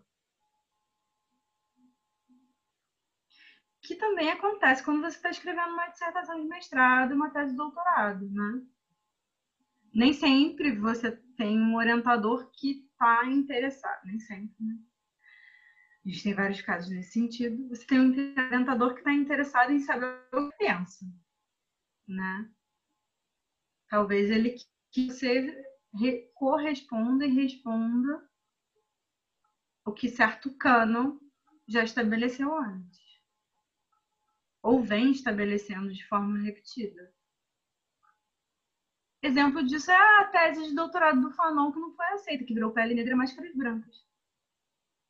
O cara foi escrever no seio da França uma tese que colocava em xeque, né? repetia várias questões na baila a, época, né? É uma resposta do do Fanon, né, a um livro anterior, né? Manoni já tinha feito isso, mas não foi aceito. escreve outra coisa. Porque você não chegou às mesmas concepções que a gente. Você Mas não escreveu será que se- será que é por isso que não foi aceito? Porque eu li um pedaço do- do- desse livro tem muito tempo e não parece um formato de tese, assim, não parece um formato acadêmico quadradinho, assim, tem partes que são até meio poéticas. do que? Do Fanon? É, É a grande questão. Não tem nada que se enquadre ali, nem o pensamento, nem a forma. é, então, eu acho, eu, eu imagino que aquilo é um problema de forma, não necessariamente de conteúdo. Eu não sei, Felipe. Assim, Não imagino. Mas como a É. gente não tem o, a contraprova daquilo escrito na forma correta, na forma aceita, então não dá para falar, né? Eu não sei. Porque, por exemplo, eu tive sorte. É, eu escrevi a minha monografia em primeira pessoa. Eu usei todos os poemas que eu tinha na mão. Enfim, eu usei milhares de coisas que. Enfim, minha orientadora falou: faz do teu jeito e eu banco. Né? Não, assim, é, então, tipo, porque no fim das contas, é, sei lá, a gente não conhece um monte de tese de doutorado de um monte de galera aí, e esse livro do Fanon, que não foi publicado como doutorado, ficou muito melhor do que uma tese de doutorado. Porém, é, eu imagino que, que, sei lá, eu tenho dificuldade de ver uma instituição acadêmica, científica, papapá, que aceitaria um negócio escrito naquele formato. E aí, e sobre isso, assim, é, eu lembro do. Tem alguma discussão do Hegel em algum lugar que ele fala que se obrigar a pessoa a aprender num quadradinho específico não é exatamente ruim, porque é, a lapidação, a lapidação da pessoa, né, o, o, o gradeamento da pessoa, o- você colocar a pessoa dentro de um gabarito, você promove o conhecimento do gabarito ali, por exemplo. Você nunca gostou de química, mas te obrigaram a fazer química e lá pelas tantas você falou, pô, foi importante eu ter feito química para descobrir tal e tal coisa. Ele vai dizer que é porque Mas a questão é: não o Fanon escreveu outra tese, né? Ou seja, ele Não, sim. sabia escrever. Não, eu não estou Não. dizendo que ele não sabia, eu estou dizendo que eu justifico e eu entendo e eu defendo formatos quadrados em determinados con- contextos. Assim, porque você não pode sair deixando qualquer maluco beleza aí, o Raul Seixas escrever uma tese de doutorado, pe- pelo amor de Deus, assim. Mas defendo também que o livro que ele escreveu foi muito mais importante do que, sei lá, 99% de teses de doutorados que são escritas. Porém, aquilo não Uhum. é uma tese de doutorado. Aí eu acho que de, de partida, o que desqualifica o Fanon não é o conteúdo. De partida, eu acho que o que o desqualificaria é a forma. Só que conteúdo e forma são, são enfim, são questões, inclusive para cá. E eu acho que o, o grupo do SEI de São Paulo, eu não lembro, é o, o Partilha do Sensível, né? Leonardo? É o Partilha do Sensível, não é? Oi, sim, o subgrupo amanhã é, vai ler o primeiro capítulo do Partilho Sensível, sim. E aí, é, o, o Hanser, nesse outro livro, pelo menos a minha edição diz que ele foi publicado, está aqui na mão, é, pela 34 em 2005, né? não sei qual é o, original, né? ele realmente fala que a partida do sensível é o que dá forma à comunidade. Né? Isso ele já tinha dito antes no Políticas da Escrita. Então, eu entendo que dentro do âmbito da comunidade acadêmica, a partilha do sensível passa por certas regras, como a BNT, enfim, formato de tese, né? Mas eu não sei, é, no caso, Vanessa, se uma tese como a do Fanon, né, do Pele Negra Máscaras Brancas, não ia, não seria algo que deveria ter sido bem-vindo porque eu acho que ele fez de propósito, inclusive para ficar entre o formato acadêmico e o petit negro. Mas isso aí é, é opinião minha, né? Assim, é opinião de, de orelhada pelas coisas que. Eu acho que era proposital, não era vou escrever anti-academicamente, né? Eu acho que era uma reivindicação que destoava de propósito. Mas enfim, é, o que eu estava voltando aqui, a gente estava falando sobre o, o, método socrático como método de embrutecimento. Né? A gente está falando de emancipação, né? A academia não é uma boa, uma boa, uma boa demonstração do que seria a emancipação. Eu espero que nenhum de pós-graduação assista, nenhum coordenador de programas de pós-graduação assista isso, né? Porque eu estou dizendo que a academia embrutece, não emancipa. E e é disso, né? Isso aqui é um, um círculo para isso, né? E que se pauta exatamente nessa indiferença, inclusive de formação acadêmica, né? Uh, continuando. Participar juntos. Como? Falei, vamos todos, vamos todos nos emancipar juntos. É... Lembra, eu estava vendo. Tem aquela, situação, tem aquela citação né, famosa do, do. que eu acho, inclusive, eu acho que tem, é, acho que até o Gabriel tinha comentado, né, que tem um texto que saiu há pouco tempo, que é uma entrevista falando sobre as atualidades das ideias do mestre ignorante, e aí o pessoal, obviamente, propõe esse diálogo com o Paulo Freire. E, enfim, que é aquela ideia do eu não aprendo sozinho, você não aprende comigo, nós aprendemos juntos, mediados pelo mundo. Uhum. Ou você aprende aquilo que eu ignoro naquilo que eu estou isso é muito legal de quando, quando, Acho que a gente já. Todo mundo já deve ter passado por essa experiência. De você estar tá dizendo uma coisa. Que você, pelo menos você julga que você está dizendo uma coisa. E o teu interlocutor pergunta algo que não estava previsto para você.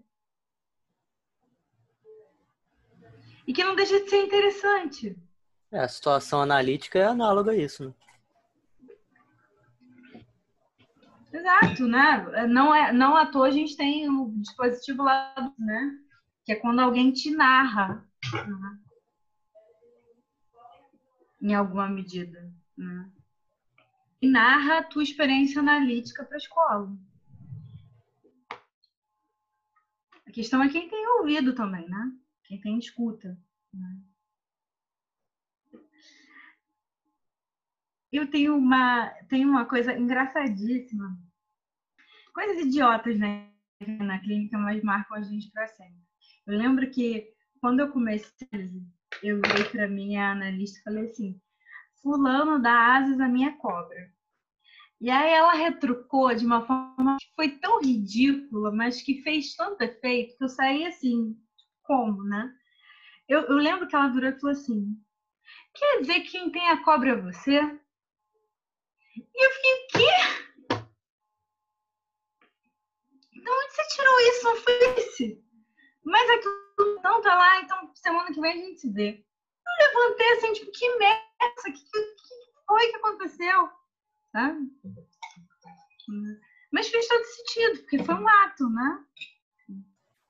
É engraçado que foi, não sei se foi o que você falou na hora, né? Mas as situações veio o momento da resistência. Não, mas não foi isso que eu falei. Você entendeu errado. É. E não era mesmo o que eu tinha dito. A questão não é essa. A questão é que quem ouve, ouve outra coisa. Né? Quem escuta, escuta outra coisa. Escuta aquilo que... que na minha fala eu vou escutar. Eu ia dizer que eu acho que eu tenho um ouvido parecido com, com o dela, porque quando você falou da asas a minha cobra, a primeira coisa que eu pensei foi isso também. Foi, ah, então de quem é a cobra? Ah. Mais um analista para o grupinho. Mas essa é a grande questão, né? Não, à toa, isso era uma questão de análise. Porque eu gostava do fulano, porque o fulano dava asas à minha cobra. Claro que isso não ia se sustentar, não tem cobra para dar. Né? Uma hora você cai no buraco da fala, né? Porque aquilo se instaurou, né? É o que o, o nosso querido Rancière está falando aqui exatamente sobre a veracidade, né? Nos ligar a um núcleo ausente que nos faz dar volta em torno de seu centro, cujo centro é essa procura incessante, né? Essa busca pela verdade. Você cai no buraquinho.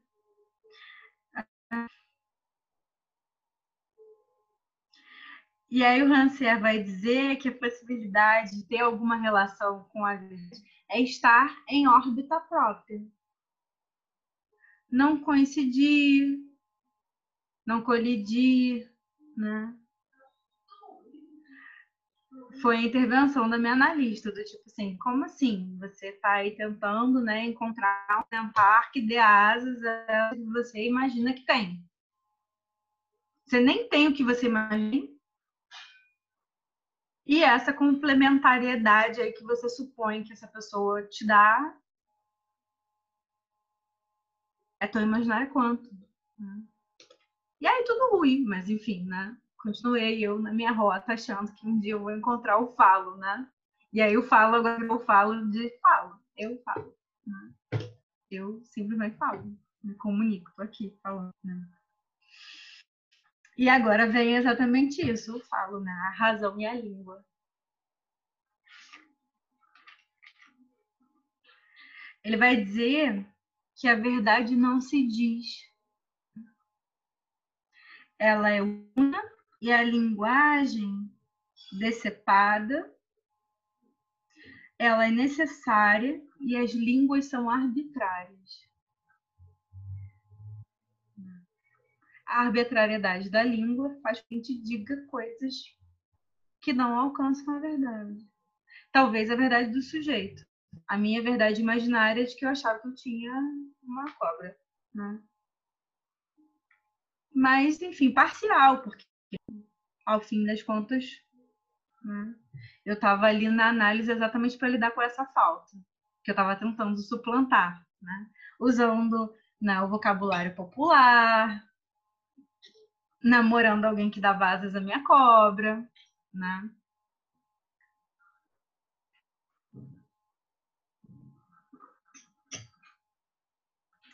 E aí ele vai dizer, ele vai pegar aqui um monte de gente, né? Principalmente. Sustentando que o pensamento é anterior à linguagem. Eu fico do lado da Clarice Lispector e digo que, na verdade, a gente pensa depois que a gente fala. Não fala, pensa antes de falar. Você sai falando tudo. Em geral, a gente pensa assim, né? A gente pensa assim, a gente é, é, age assim. E aí ele vai falar sobre os belgas aqui, especificamente, né? Sobre os belgas e, o, e, a sua vontade de que o espírito encontrasse livremente verdades metafísicas. Isso tudo porque ele está falando uh, especificamente as acusações que o Jacotot recebeu, né, belgas. E aí o, o Jacotot recebe essas críticas dos belgas, porque os belgas iam tentando né, defender uma identidade belga, né? E a França, como uma pátria intelectual, Jacotot está criticando né, os pensadores, uh, tanto revolucionários quanto da restauração francesa, né? E os belgas estão tentando, né, recolocar a França como uma pátria intelectual, né? Frente a um domínio holandês, né? Mas eu acho que isso não é. Será que isso é, é necessário passar por isso? Acho que a gente pode seguir adiante.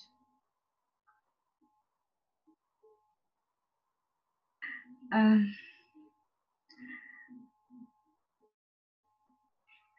o que a gente tira né, dessa querela entre os belgas, a Holanda né, tem uma dimensão, esse espírito que reencontra, que, que reencontra livremente as verdades metafísicas para os belgas passava né, é,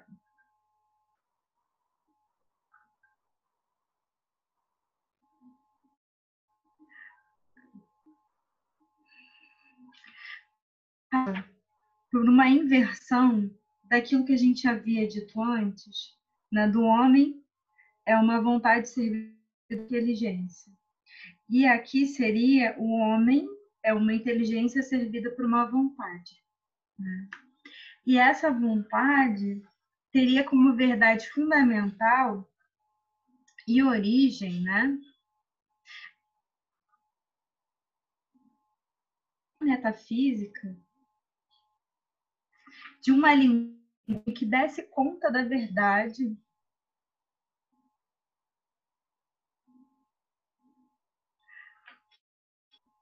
sobre a superioridade dos belgas em relação aos holandeses. E eu estou pensando enquanto eu falo. Né? Na verdade, eu estou falando enquanto eu penso. E aí, o que o Rancière vai tirar isso, disso é que a liberdade não vai ser garantida por uma harmonia, porque, enfim, os belgas estão tentando se harmonizar com as teorias da época, né? Para tentar se colocar superiores aos holandeses. O que ele o que tira disso é que para o Jacotô, né, essa harmonia que a linguagem geraria, né, exatamente essa harmonia que os seus contemporâneos acreditavam que a linguagem, né, ao falar a verdade, ao exprimir a verdade, inclusive a verdade sobre o povo, daria, né, tra trazendo liberdade, né, que essa harmonia não é pré-estabelecida, né? uma harmonia pré-estabelecida. Né? E que essa liberdade ela só é conquistada e tomada pelo esforço da vontade de cada um. Não tem uma razão que assegura, né? Nas construções da língua, e principalmente entendam também a língua como as leis da cidade, né? ou as leis da própria língua, não há nada que assegure racionalmente essa harmonia. E aí ele vai dizer que as leis da língua nada têm a ver com a razão e as leis da cidade têm tudo a ver com a desrazão. Porque as leis organizadas como a gente tinha visto antes, né? Se a gente for pensar na relação de que existe a lei ou o rei, que é superior a todos, e sobre o qual todos os cidadãos devem se subordinar. Ou seja, a cidade está articulada por uma desrazão. Porque não há nem a possibilidade de atos de vontade.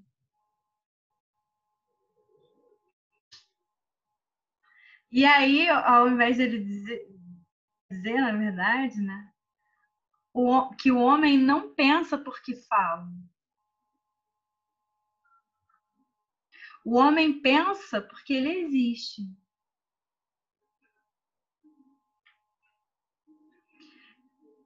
E a gente consegue, né? O que resta, né?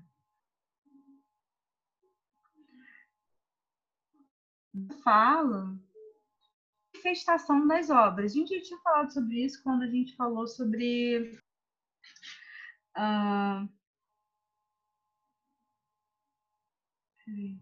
sobre os efeitos da inteligência.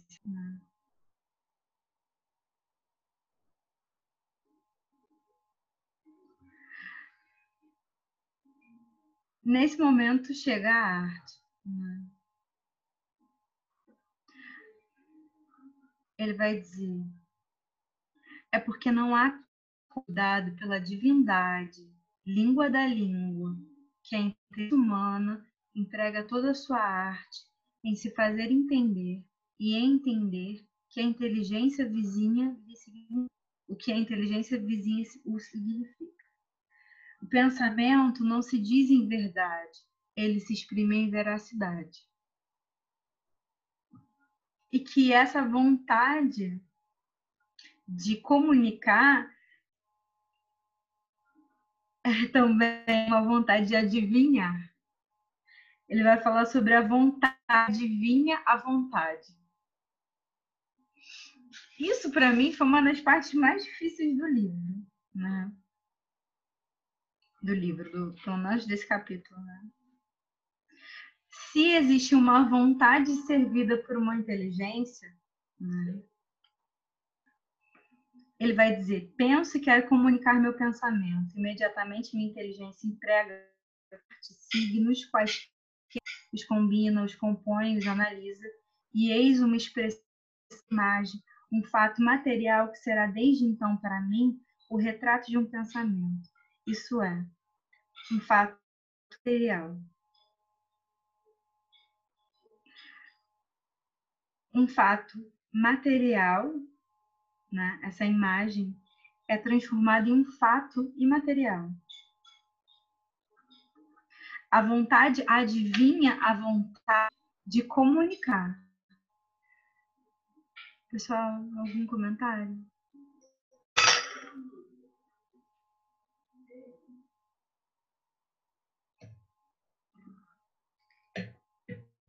Totally silent.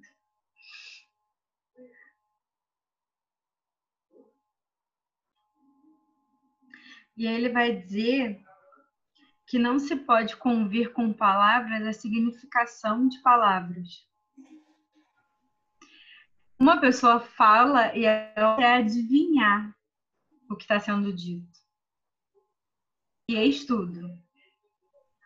E vai dizer que existe um concurso de verdade que resulta um pensamento visível para dois homens ao mesmo tempo. É a gente tentando criar um coletivo.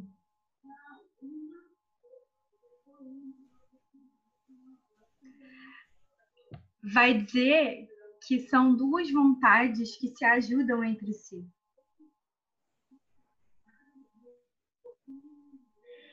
E reiterar que, a, que essa, essa, essa vontade de essa vontade que adivinha a vontade é a forma para além do que ele quis dizer, disse realmente uma infinidade de coisas.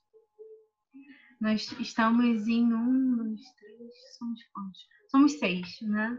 Eu não tenho a menor ideia do que vocês estão ouvindo desse ato de vontade que é falar sobre o denunciar.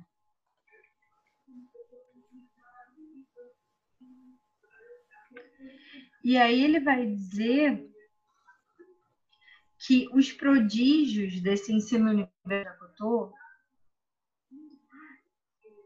talvez residam nos recursos que põem em ação que, perdão, talvez nos recursos que põem em ação simplesmente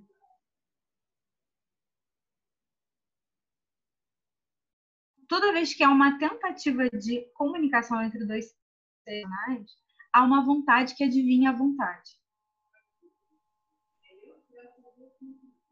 Porque eu não sei exatamente o que é, mas eu suponho que sei. Eu tento adivinhar que ato é esse. E aí eu nomeio. Eu não explico, eu nomeio. E ele vai dizer que a cada vez que isso é preciso traduzir e traduzir os pensamentos em palavras e depois as palavras em pensamento.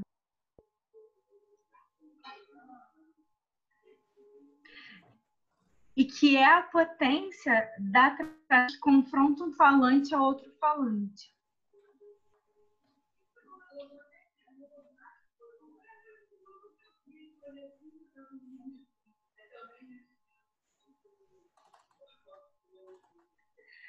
Ou seja, relatar e alinhar molas mestras da inteligência. Relatar, mais uma vez, outra vez, e tentar adivinhar o que o outro disse outra vez, outra vez, outra vez, outra vez.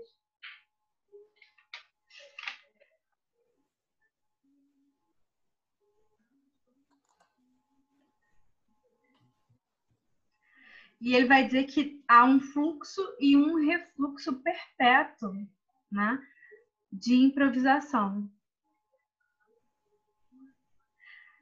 Nesse momento, ele aproxima né, a comunicação da poética. Na página 96, Matheus, que você está acompanhando aí. Vai dizer que falar é a melhor prova da capacidade de fazer o que quer que seja.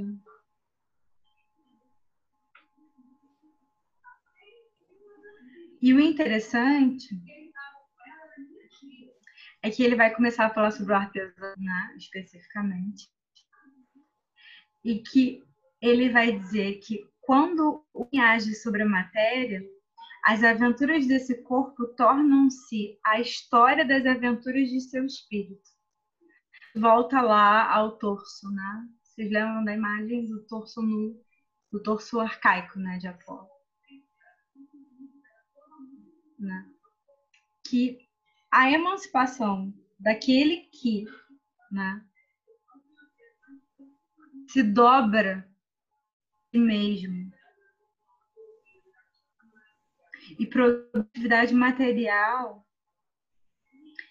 e ao retomar a gente está falando né do a gente estava falando né isso é interessante a gente estava falando antes né sobre esse traduzir e contraduzir os pensamentos em palavras e as palavras em pensamentos se eu fizer uma analogia esse com o torso dia o torso arcaico né? Foi preciso que um artesão se torso. Foi preciso que um artesão se dobrasse mesmo para aprender a fazer o torso. Foi preciso que essa pessoa fizesse o torso. Não temos a menor ideia do que essa pessoa pensava quando ela fez o torso. Não tem inscrição naquilo ali. Não, sabe, não era funerário, enfim, não tem inscrição. Foi preciso que milênios depois, Rio que entrasse no museu olhasse para aquilo e daquilo ele traduzia experiência poética e depois contraduzindo-se sobre si mesmo isso que são pensamentos em palavras. E agora, essas palavras que nós conseguimos ler, é preciso que mudes a tua vida, formam, pelo menos em mim, Vanessa, outros pensamentos que me trazem aqui para falar de novo, traduzir novamente o que eu estou pensando.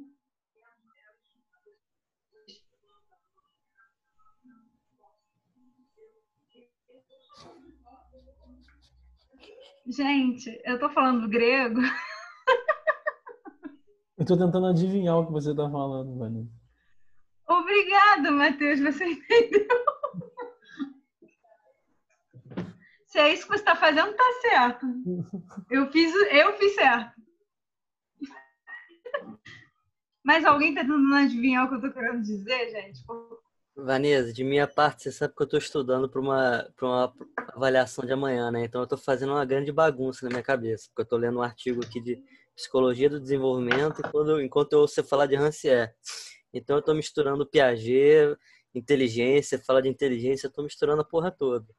É só isso que eu tenho a dizer. Eu tô tentando também. Escrevendo um programa pro exercício de estrutura de dados enquanto você tá falando isso. É bem louco aqui. O que, que é? Eu tô escrevendo um programa com exercício de estrutura de dados pra semana que vem. Então tá bem louco o negócio aqui. É, pois é, então. É uma quarta-feira. Pessoal multitasking. Mas é isso, a gente pode ser ignorante junto, gente. Essa que é a é. vitória do. do... Caraca. Eu ignoro o que você ignora e todos ignoramos juntos. Uhum.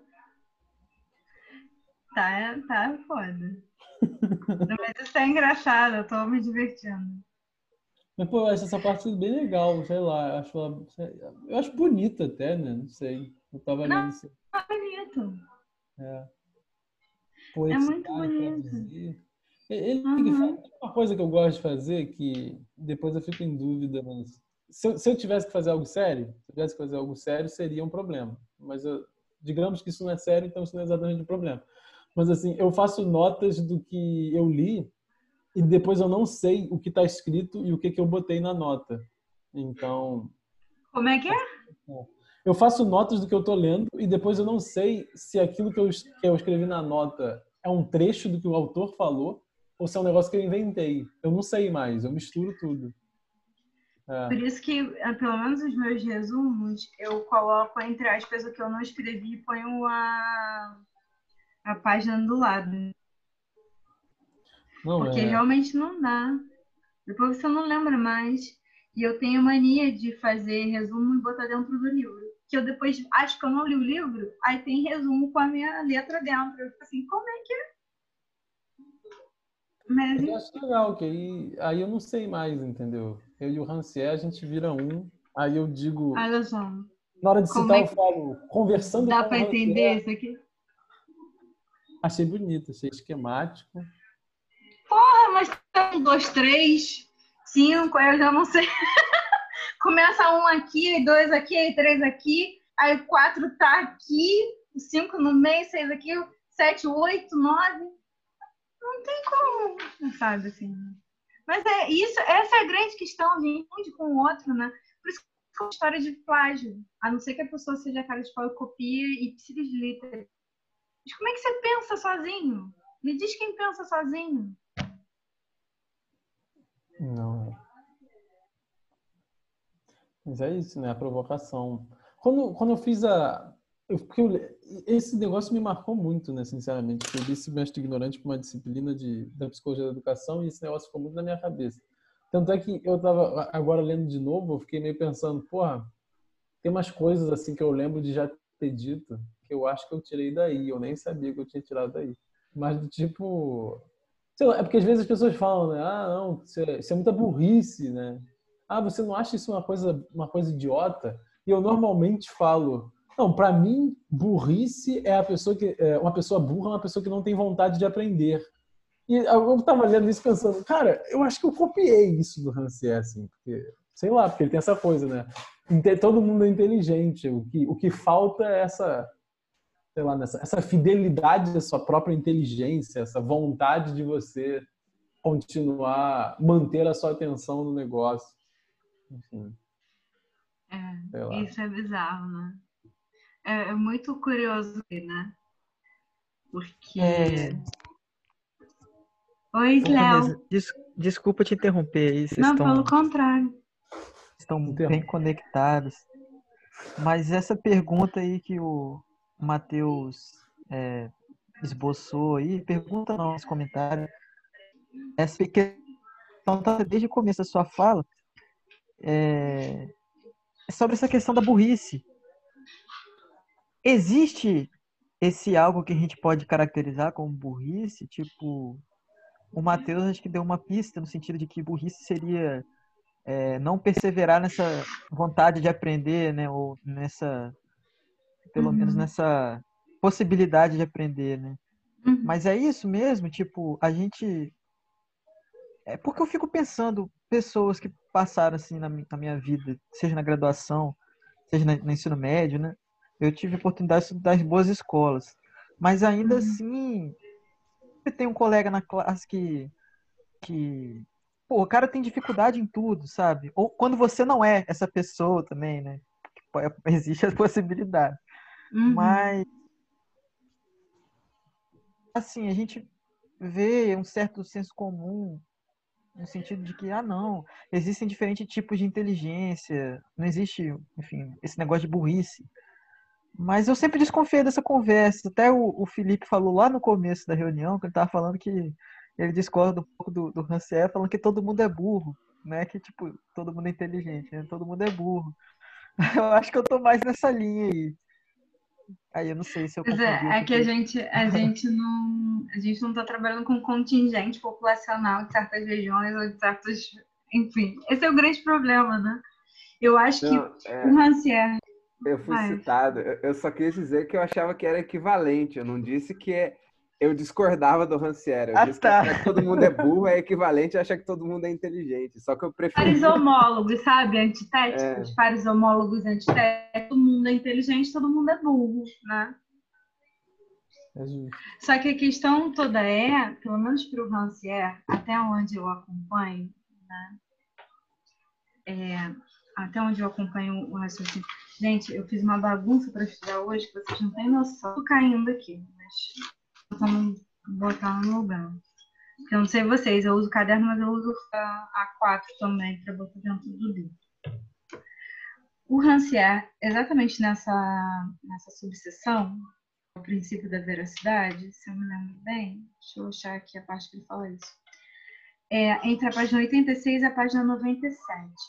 Especificamente, né, o Matheus fez até uma citação a essa parte, na página 89, né, o Rancière vai falar né, sobre é, acreditar que uma nomeação é uma explicação.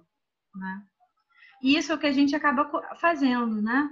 A gente acredita que nomear é explicar. Isso a gente pode ver com Foucault, as palavras e as coisas também, né?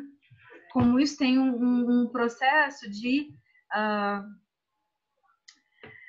de delimitação daquilo que a gente conhece como mundo. E que a gente que isso vai ser uma explicação da realidade tal qual ela é. Como se a gente conseguisse acessar, né? Enfim.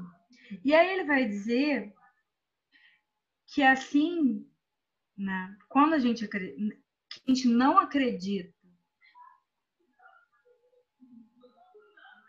Peraí. Ah, ele vai dizer: o essencial é não mentir, não dizer que se viu, que se viu quando se manteve os olhos fechados, não contar senão que se viu, não acreditar que se deu uma expressão, quando tudo que se fez. E nesse processo de não mentir e não em relação à sua própria trajetória, né, à sua própria órbita, ele não fala trajetória, fala órbita, mas tudo que orbita tem trajetória? Acho, Matheus, por favor, me corrija. Pessoal de ciências favor, me corrija. Não deixa de ser uma trajetória. Ele uhum. fala parábola às vezes também. Sim, mas é, é, era, era nessa parte que eu ia chegar. Uhum. Ele vai dizer que cada um de nós descreve uma parábola em torno da verdade. A gente escreve uma parábola. E aí ele vai dizer que o problema é que o embrutecimento vai ser quando essas órbitas, né, quando a gente é, coincide as nossas órbitas. Ou seja, quando a gente faz um desejo de estar tal qual um discurso dominante, por exemplo. Né? Exemplo de um embrutecimento, que tem a ver com o que a gente fala sobre burrice. Né? eu dei esse exemplo aqui, mas não ficou claro eu perdi uma tia, né? E as pessoas estavam falando de ir para velório, se beijar, se... ela não morreu de Covid, né? Mas as pessoas estavam falando de fazer aglomeração se abraçar. E é uma pessoa que eu amava muito, mas eu me recusei a ir para esse ritual em que ia ter beijo e abraço quando eu sei que isso colocaria também outras pessoas que eu, que eu amo, com quem, no caso, eu estou dentro de casa, que são os meus pais, em perigo. Né? Não é que não seja doloroso, foi horrível, né? Mas foi uma coisa necessária para exatamente a, a, a órbita não coincidisse, né? ainda no meu caso, tive que fazer em, em alguma medida frente para que a órbita da minha mãe, que foi ao enterro, não coincidisse. Enfim. Foi ela de máscara, face shield, luva, não encostou em ninguém, né? Ficou à distância. Eu fiquei com meu pai, que não podia de jeito nenhum, porque é diabético. Então, a burrice, nesse sentido, para o Rancière, é a negação da própria verdade do sujeito. Né? e uma, uma, uma, uma suposta vontade que não é uma vontade, que é caminhar conforme é, é, juntar-se ao coro dos contentes ou dos descontentes que seja, né? Tá? É, a, a, burrice tem e aí não é né? É, o, o chamar de burrice nem de, de inteligência. É uma forma, é uma, é uma inteligência, mas é uma inteligência que vai ser uma inteligência que ele vai chamar de uh, amestrada, né? emancipatória nesse sentido, é um embrutecimento. Será que a gente pode fazer um paralelo com, aquela, com aquele rolê do, do Lacan, que, enfim, do, do que ele entende como covardia, assim, a pessoa que é, renega o seu desejo, assim. É, uhum. Enfim, é um lance meio covarde, no sentido de que o cara não tem coragem para bancar o seu desejo. E aí fica uma posição meio, sei lá, não sei dizer. Uhum. Meio resignada, meio. Uhum. O Rancel vai dizer, isso é interessante, né? Ele vai dizer que a gente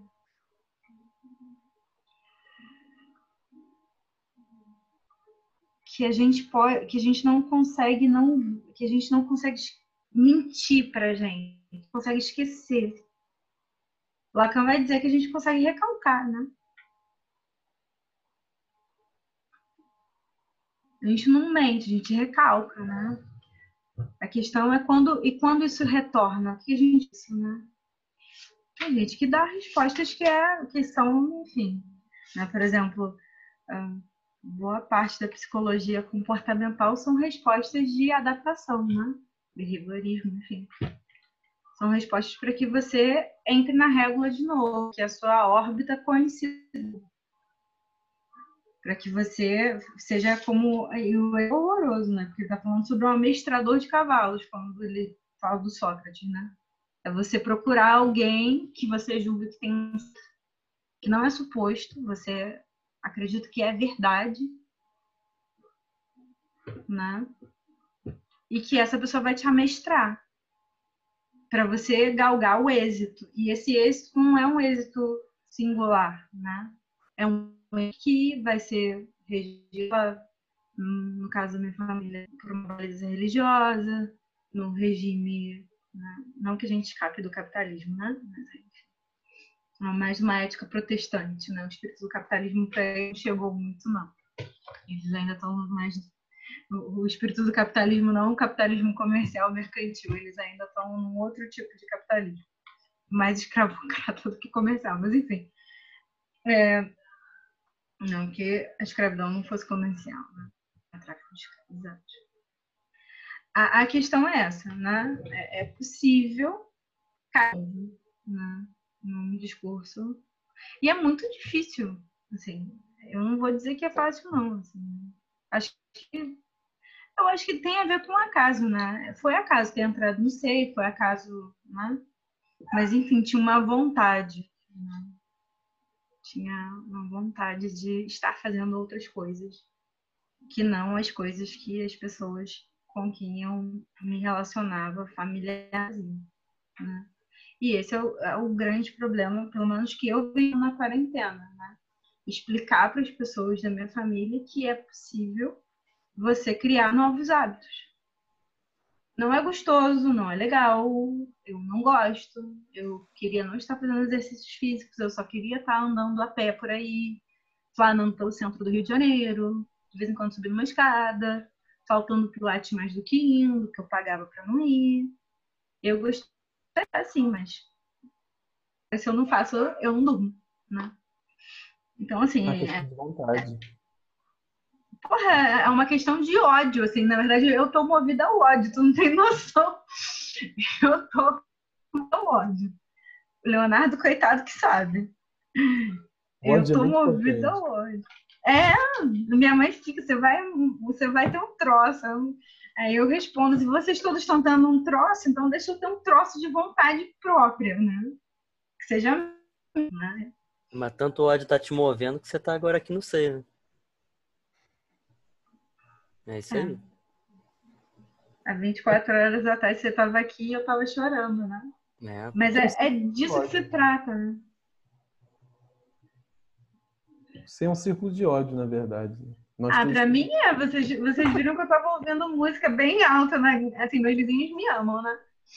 Porque agora que eu voltei ao quarto de adolescente, eu só, só escuto música que eu escutava na adolescência, no Panic at the Disco, no, quando eu estudava Rancière.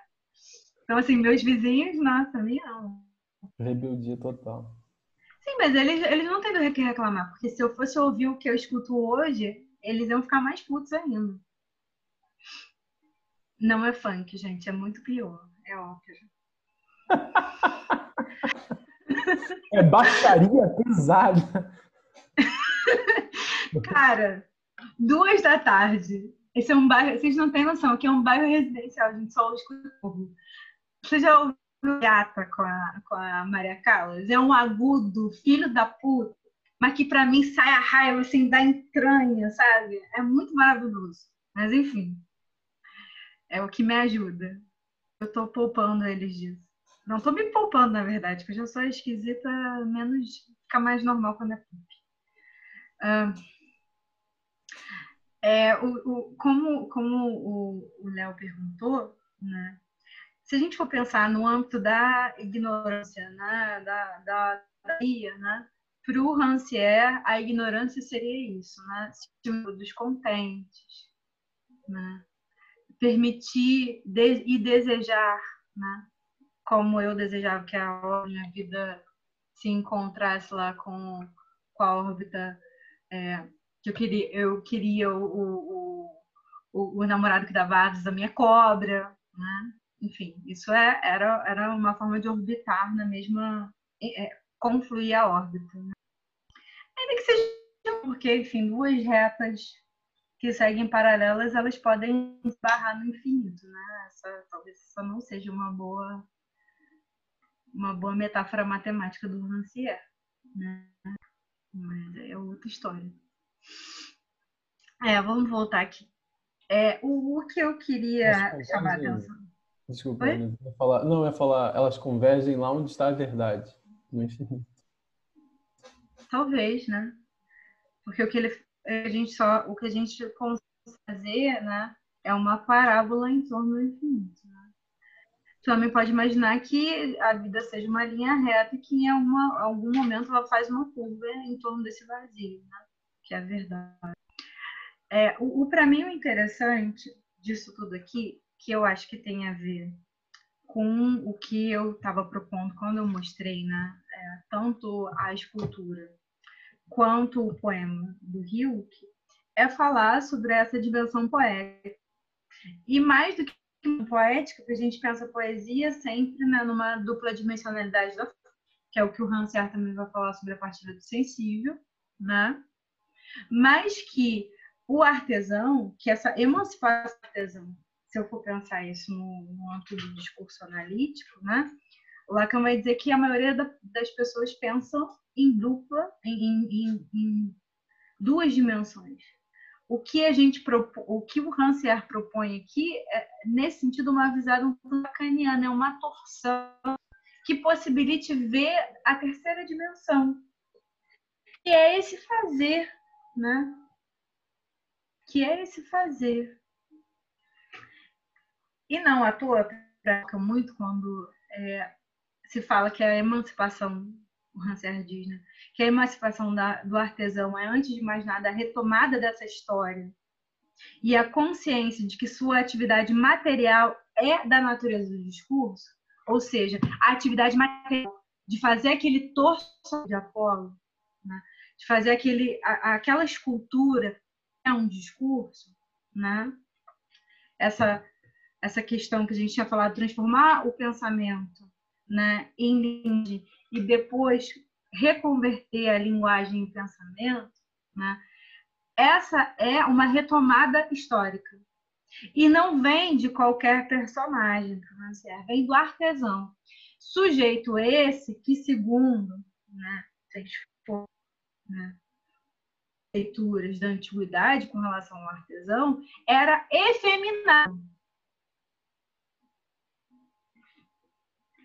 O torso é viril, corresponde às dimensões estéticas daquilo que é um homem belo e bom, mas os artesãos na antiguidade eram vistos como, se a gente for pensar, a, enfim, a sexualidade na antiguidade não era como a nossa, né? Não existia gênero, né? não existia uma marca no corpo que dizia que pênis e eram coisas diferentes. Existia uma gradação, né? Você tinha sexo,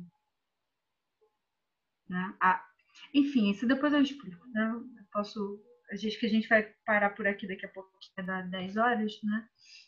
as concepções sobre sexualidade na antiguidade falava-se de um sexo único. Ou você tinha um pênis para dentro, que é o que a gente chama de vagina hoje, né? Ou um membro para fora, que é o que a gente chama de E com isso tinha uma gradação do que, que era mais ou menos homem os artesãos, por terem um trabalho que demandava que eles não se expusessem ao sol, que eles não fizessem coisas com os seus corpos, né? que eles estivessem dedicados né? a um a fazer, né? que tinha a ver com trabalhos manuais, eles eram vistos articulados.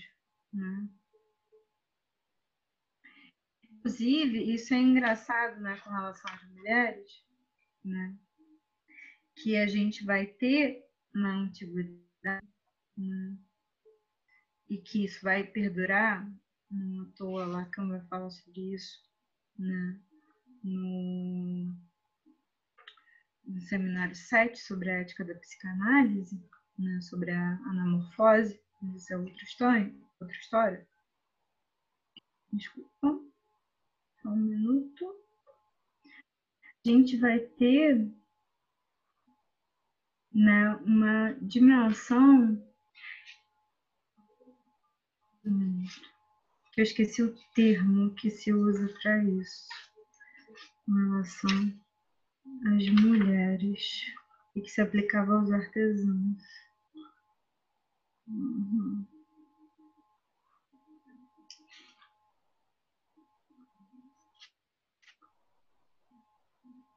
Ah, que droga.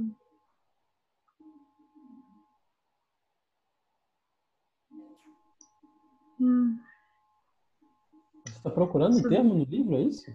Estou procurando aqui rapidinho, Ah, que é uma dimensão figural que depois ficou na para os pais da igreja com relação a Eva. É porque, Nessas horas, enfim, se eu- tem, se tem PDF, é bom porque a gente vai no Ctrl F, né? Ctrl E. não, mas eu não lembro o termo.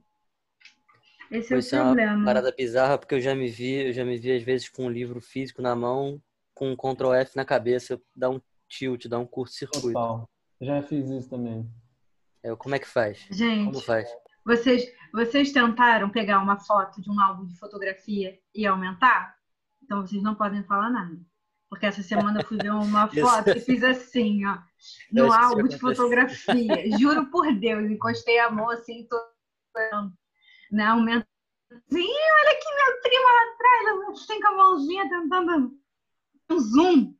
Parece que isso tá né? acontecendo direto com crianças atualmente, né? Eu já ouvi Ah, quantidade de relatos, é um fenômeno. Não, isso é velho. É, não. quando eu estava na graduação, a minha professora de teoria, isso em acho que 2012, ela, fa- ela mostrou pra gente, ela passou um vídeo de uma criança, de um bebê na época, tentando virar a, a folha da revista um dedinho, como se vira um, um tablet.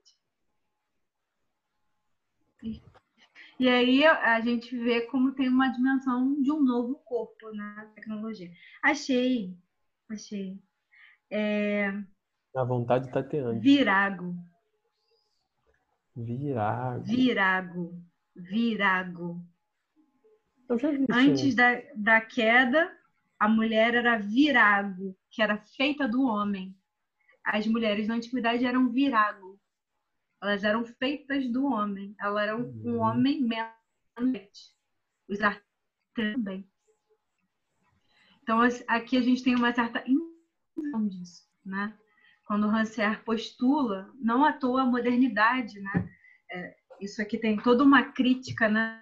Tanto aos positivistas, quanto aos revolucionários, quanto ao processo de restauração na França. Né?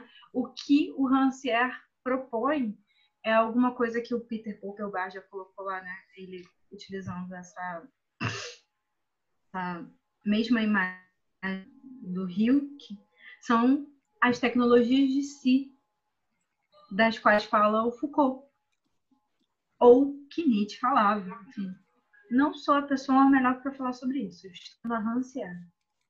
Mas, enfim, estou citando a narrativa do Peter Popelbar. Né?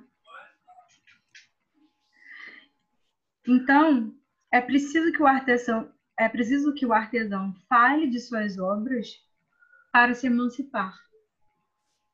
É preciso que o aluno fale da sua arte que quer aprender. Falar da das obras dos homens é o meio de conhecer a arte humana. Isso vai aparecer na partilha do sensível, no consciente. Enfim. Eu acho que a gente pode parar aqui nesse, nesse subcapítulo da página 97, que é Eu Também Sou Pintor, né, por enquanto, e continuar na semana que vem. E aí, como é? São páginas, pode ter, né? Por favor, gente, escreva um nota. Você vai ler nota? Escrever é melhor, né, Alex? Não, achei que sabe. É, beleza. Que a gente- o buraco, né? É, senão vai ficar com buraco. Ah, de boa. Pô, eu ia falar, o, o Iago não tinha um, um aviso pra dar? Mas ele saiu, ó, eu já percebi. Ué, ele não falou antes, não? Não falou no entendi nada agora. Ah, tá. Ah, grupo. tá. Tá bom. Também. Eu achei que ia, que Entendi. ia entrar pra pauta mesmo. É. É. Ah, gente, pra pauta que a gente fez o grupo do Fanon, né? A gente finalmente fez o grupo do Fanon. Tá rolando segunda-feira de 1 às 3. A gente tá lendo como se fosse um cartel, pele negra, máscaras brancas, né? Lendo pedacinho por pedacinho, mais ou menos como era o cartel lá de a instância da letra, né? Só a cada alguém se voluntaria para fazer ah, resumir. Tá? É, por favor, alguma pergunta, algum comentário? Não entendeu? Algum, como o Léo falou sobre com relação a, ao que seria né, burrice ou o que seria é, ignorância, né? Nesse sentido, a ignorância é não atender ao chamado de. Vocês lembram a frase? Tens de mudar a tua vida. Ia perguntar vida que tipo de mestra você é, Vanessa. Você é uma mestra ignorante? chata pra caralho. Embrutecedora? Chata Uma pra mestra caralho. bruta? Bruta, brava. Não, eu sou uma mestre, acho que impaciente. Não faço ideia de qual tipo de mestria eu tenho. Segundo a minha mãe, bruta, né? Mas não que a palavra da minha mãe valha tanto agora. Estou fazendo 10 anos de análise aí para ver se ela morre simbolicamente e eu posso conviver com ela harmonicamente. Não, eu penso para ela. Eu, eu, eu realmente sou bem bruta. Né? Do tipo, mãe, você tem que morrer no simbólico para a gente conseguir conviver na tridimensionalidade da realidade, mamãe. Né? Ela já se acostumou, né? Enfim, aí eu também sou escrota. Eu me desenvolvi, evoluo com a mulher. Eu me desenvolvi, evoluo com a minha mãe. Não é do que tipo de mestre eu sou. né? Na verdade, não sou mestre. O mestre é você. Deixa de ser cara de pau, você que terminou o mestrado. Eu quis dizer nesse outro sentido aí. Quem faz a mestria. Eu acho que o mais um é sempre um mestre, né? De preferência ignorante. Ah, sim. Não precisa ser tão ignorante quanto eu, né? Pode ser mais educadinho.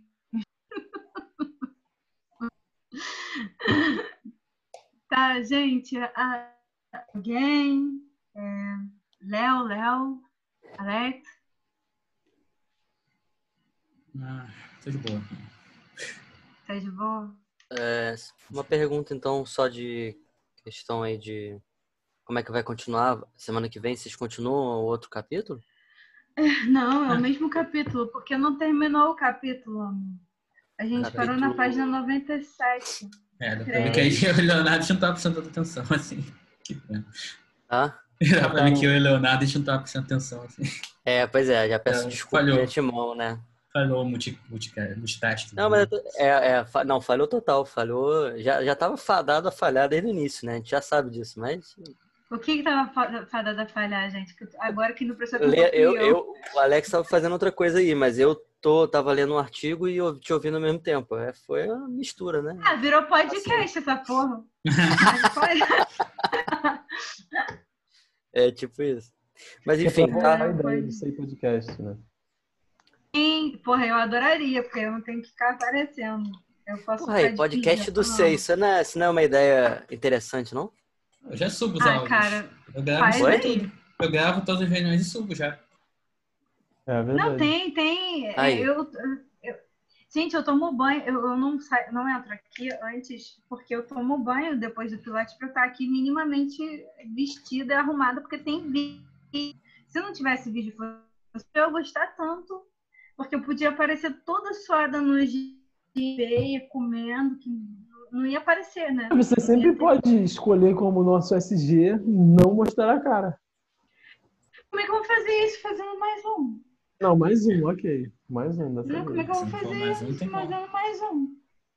Exatamente. Mais Que, uma exemplo- mais um Nancy invisível aí, cara. É, é. Não, porque, por Mais uma exemplo, no começo, no começo da participação desse ano, comecei a participar efetivamente de horário em, em fevereiro, eu tava muito. Fevereiro não, março. Março eu tava muito doente, porque eu acho que peguei coronavírus, né? Na época não se fazia teste. Eu assisti a reunião deitado na cama. Então, não era o que dava. É, a gente vai continuar. Tem um círculo agora. O que, que é isso? É uma, é, uma, é uma sugestão de como aparecer quando você não quer aparecer. Um círculo, tá falando. Fecha a gravação.